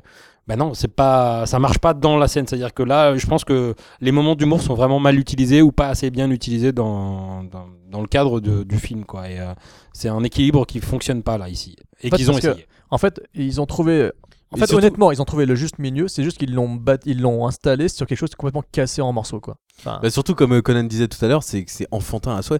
C'est-à-dire, Oui. je suis choqué que ce film très soit enfantin. R-rated c'est et très qu'il y ait des enfantin. impacts de balles, parce que pour moi, on dirait, on, on dirait le- le- le- l'épisode PG-13 de, De Scooby-Doo Scooby-Doo. Beverly Hills, c'est-à-dire l'ex- Ah. l'épisode Scoo- ouais, Scoo- Scooby-Doo grand Oui, c'est- public. C'est du Scooby-Doo. ouais. Et, je, et franchement, j'aurais préféré même que ça soit un film familial que ce, ce mélange des genres, parce que du coup, ils assument pas le côté vulgaire, parce qu'Eddie Murphy n'est plus vulgaire. Ils, assec- ils, a- ils assument pas le côté euh, action sanglant, Bon, après, parce que c'est- c'est plus sanglant. Après, c'est peut-être Et l'époque du aussi qui coup- voulait ça. Parce qu'à à cette époque-là, je me rappelle, euh, la censure, elle sévissait peut-être plus encore que dans les années 80, non C'est pas l'époque. Il y a- où- il y a plus de- Alors dans le premier, euh, c'est pas c'est pas le point le plus important, mais euh, Eddie Murphy n'hésite pas à, à lancer quelques vulgarités, à lancer quelques insultes Voilà. marrantes. Et là, euh, bah non en fait non. Oui, mais justement, parce que je me rappelle Terminator 2 de James Cameron quand il est sorti en 91-92, on disait, euh, je me rappelle, c'était euh, oui, le film est très violent, très action et tout, mais il n'y a pas d'impact, de- il n'y a, pas de- il y a pas de sang, il il dit quasiment aucune injure. Euh, le film était des films d'action à cette époque-là, je me rappelle. C'était euh, quand j'allais les voir, on savait qu'on allait voir des films d'action avec du pampan et du boum boum, mais qu'il n'y aurait pas trop de vulgarité, pas trop de euh, violence, etc., et qu'il y aurait beaucoup d'explosions. C'était ça le Non, cinéma mais c'est- d'action. c'est- Regardez, L'Arme Fatale 3, c'était ça. L'Arme Fatale 3, pour moi, c'est proche de ce Beverly Hills Cop 3. Euh, au niveau tarte à la crème, c'est ridicule. Au niveau des scènes d'action, c'est insipide. Le bad guy dans les deux épisodes sont insipides. Euh, euh, voilà, pour moi, c'est les, les deux films euh, ont les mêmes défauts et ont, ont quasiment les mêmes défauts. Et je pense que ça vient aussi du fait que c'était très aseptisé au niveau de l'action. Bah, je pense à cette que époque-là, hein. c'est c'est plus que la censure, c'est la culture. C'est-à-dire qu'on a eu un, un années 80 où tout le monde dit que les films d'action étaient ultra gore, Schwarzy, même très Stallone, violent. tout ça, regarde était Commando. très violent, Oh, oui, regarde- tout à fait. Et que, euh, en fait, le- le- les années 90, c'est le début des blockbusters. Et les blockbusters, c'est quoi C'est ramener le plus gros, public, le voilà. plus Et large aux possible. États-Unis, on est bien d'accord, le public majoritaire, c'est des, c'est des, c'est des ados. Voilà, c'est soi-disant, c'est soi-disant les, a- les ados, alors que non, mais bon, moi, je, enfin Honnêtement, bref, je ne sais plus. c'est des films qui sont de plus en plus grand public et que du coup qui doivent amasser le plus d'argent possible et qui du coup sont as- aseptisés en termes d'insultes et en termes de violence et d'impact de balles et on arrive à cette euh, période voilà fin des années- des années 90 Et euh, début des années 2000, et même on n'est pas vraiment ressorti, même s'il y a Expendables et tout ça, où c'est eu du coup Matrix. les films, les gros films d'action, c'est euh, des films euh, tout Bah, il y a eu public. Matrix en 99. Après Matrix, mais c'est. 98. Une nouvelle école aussi, quoi. Mais bon, en voilà, fait, euh, ce c'est- film, euh, Beverly Cop 3, on est bien, d- on est bien d'accord. Bon, c'est le Non, moment. et attends, il y a juste un truc avant que j'oublie, euh, Ouais. parce que là, je crois qu'on va à la conclure. C'est ce moment où il amène le vieux à l'autre bout de la ville, il s'arrête, et là, il tourne la tête, et il y a les trois méchants qui les attendent. Mhm. Vous vous souvenez de cette scène où il y a les trois méchants qui sont au coin de la rue, genre on vous attendait, et alors qu'ils ont, ils ont conduit, mais tellement loin du, du parc d'attractions, c'est hallucinant, ça, c'est fou rire de 5 minutes pour ça. Bref, on sent que ce film, euh, finalement, il n'était pas à sa place, quoi. Totalement, et qu'ils auraient dû assumer le côté euh, familial euh, plutôt qu'essayer de faire euh, ce truc tarabiscoté entre deux gens euh, qui ne sert à rien. Quoi. Alors, il faut savoir qu'ils avaient eu l'intention, passer un temps, je crois, entre le premier et le deuxième, de faire une série télé. Sauf que Eddie Murphy a refusé, il a préféré faire l'épisode 2. Et il faut savoir qu'après cet épisode 3, donc euh, 19 ans plus tard, en 2013, il y a eu un téléfilm réalisé par Barry pilote, ouais. Sonnenfeld, euh, donc le mec de, de Man in Black 1, 2 et 3 et des Family Adams 1 et 2 et de Wild Wild West. Euh, voilà, merci Marie, merci à toi. Et donc, euh, bah, Sonnenfeld a donc tourné un Beverly Hills Cop avec Judge Reynolds qui reprend donc son personnage et, Eddie avec le Murphy fils et avec le fils de Eddie Murphy. Et Eddie Murphy a un caméo dans le. Voilà. dans ce- Je Alors, ne l'ai c'est- pas vu, moi j'ai- non plus. je le trouve pas. Alors c'est un Je téléfilm. savais même pas qu'il était dispo, euh, pour te dire. Parce que, parce que enfin, c'est très tarabiscoté, parce qu'il me semble que c'était quand même un pilote. C'était pas un téléfilm. Ils l'ont pas tourné pour que ça soit un téléfilm, ils l'ont tourné Ah. pour que ça soit un pilote de série télé. de série qui n'a pas été pris. Et du coup, depuis, ils savent pas quoi faire. Ils ont dit bon, il y a le 4 avec Brett Ratner, personne n'a envie de voir ce film. Euh, Eddie Murphy, j'ai un peu, enfin, laisse- enfin, qu'il ne fasse plus de film. Je pense que c'est, ça, Ouais. peut- ça ira très bien à tout le monde. qui continue à enregistrer, c'est parce qu'il a dit récemment, euh, j'enregistre un album par semaine, je je les sors jamais parce que voilà, c'est juste pour moi, euh, mon bien personnel. Bah voilà, continue à faire des albums, laisse-nous tranquille avec euh, tes Des films. albums de quoi De musique Ouais, de musique. Voilà, si c'est comme ce qu'il faisait, la fameuse vidéo, on le voit avec ses- son pote producteur, avec sa- ses cheveux là. C'est juste euh, abominable Euh, quoi. ah, mais il en fait, il en fait encore. Oh, c'est épouvantable quoi. Mais du coup, ouais, je, euh, je me tiens pas au courant en news ciné récemment, mais euh, il me semble que le 4, soit c'est officiellement annulé, soit c'est officiellement retardé, mais euh, Ah ben, désolé pour les fans, euh, j'en connais plein qui vont je être sais très pas. tristes. À nous, de nous- à nous- Voilà. à vous de nous le lire. Voilà. Mais je crois que personne n'a envie de le voir ce film. Non, Euh, bah en fait, euh, personne non. n'a envie de voir d'Alex Elfollet vieux qui arrête d'improviser. Non, mais pour moi, pour moi, euh, Eddie Murphy, il faut qu'il apparaisse dans, le, dans Expendables 5 quoi, et puis c'est tout quoi. Voilà. Non, mais sérieux. Pour moi, déjà, le 3 l'a complètement, a complètement plombé le personnage. Autant qu'on reste sur, euh, sur ça au lieu de faire une barre d'honneur, euh, un barreau d'honneur euh, dégueulasse. Alain Fatal 4. Euh, ouais, non, mais un truc qui va servir à rien, qui va juste, euh, qui va juste euh, vouloir faire du fan service et de la nostalgie et qui va pas marcher. Euh, autant qu'il fasse un caméo dans un dans dans un Expendables ou dans un autre film euh, avec son personnage ou euh, ou avec des références sur son personnage, mais euh, pas qu'il refasse son personnage, ça ça Ouais. marchera pas quoi. Ouais, il faudrait pas qu'il fasse euh, Alain Fatal 4. Et tu, hein. me- tu parles tu parles d'Expendables, donc ça peut être marrant de de, de l'avoir là-dedans. euh. Oui, Et mais je dans le pense rôle- que ça oui, mais fera- dans le rôle d'un chien, comme Jamel dans Les clés de bagnole. Je vois pas de quoi tu parles, mais Non, moi ça me fait penser en fait à Jamel dans les clés de bagnole. Il dit ouais, bon, je ferai ton film, mais. je Les ferai- Espagnols, c'est pas Bafi ça Ouais, c'est ça. Il Ok. fait oui, je ferai ton film, d'accord, ok, mais dans- seul- seulement si je suis en pâte à modeler que je ferai un chien. Et puis il fait un chien en pâte à modeler dans les clés de bagnole. Ok, d'accord. Bon, c'était le point, le Non, point embarrassant mais, euh, de- du podcast. Et ben écoutez, euh, on a fini avec euh, Axel. Merci à tous les deux, à vous deux, euh, d'avoir euh, remplacé Anthony. euh, Merci, bravement. merci pour l'invitation. C'est la, ma deux, mon- la deuxième fois que je fais un, j'enregistre un podcast. Là, Ici, Ouais, c'est la première fois. avec vous. Et la première fois, c'était avec. euh, Plan B, euh, que, que les auditeurs de, podca- de, plan, de Podsac doivent connaître s'ils Ah ont bah oui. vu l'épisode de crossover avec euh, Casilla, jeux Oui. vidéo, cinéma. Oui, oh, ça remonte à loin ça. Ah ouais, c'était ça un, de remonte à nos- loin, c'est ouais. un- c'était un de nos premiers. On était même chez, on était chez Varou, je crois, euh, Euh, ou chez Sidartaris. Non, ça doit être chez Sid.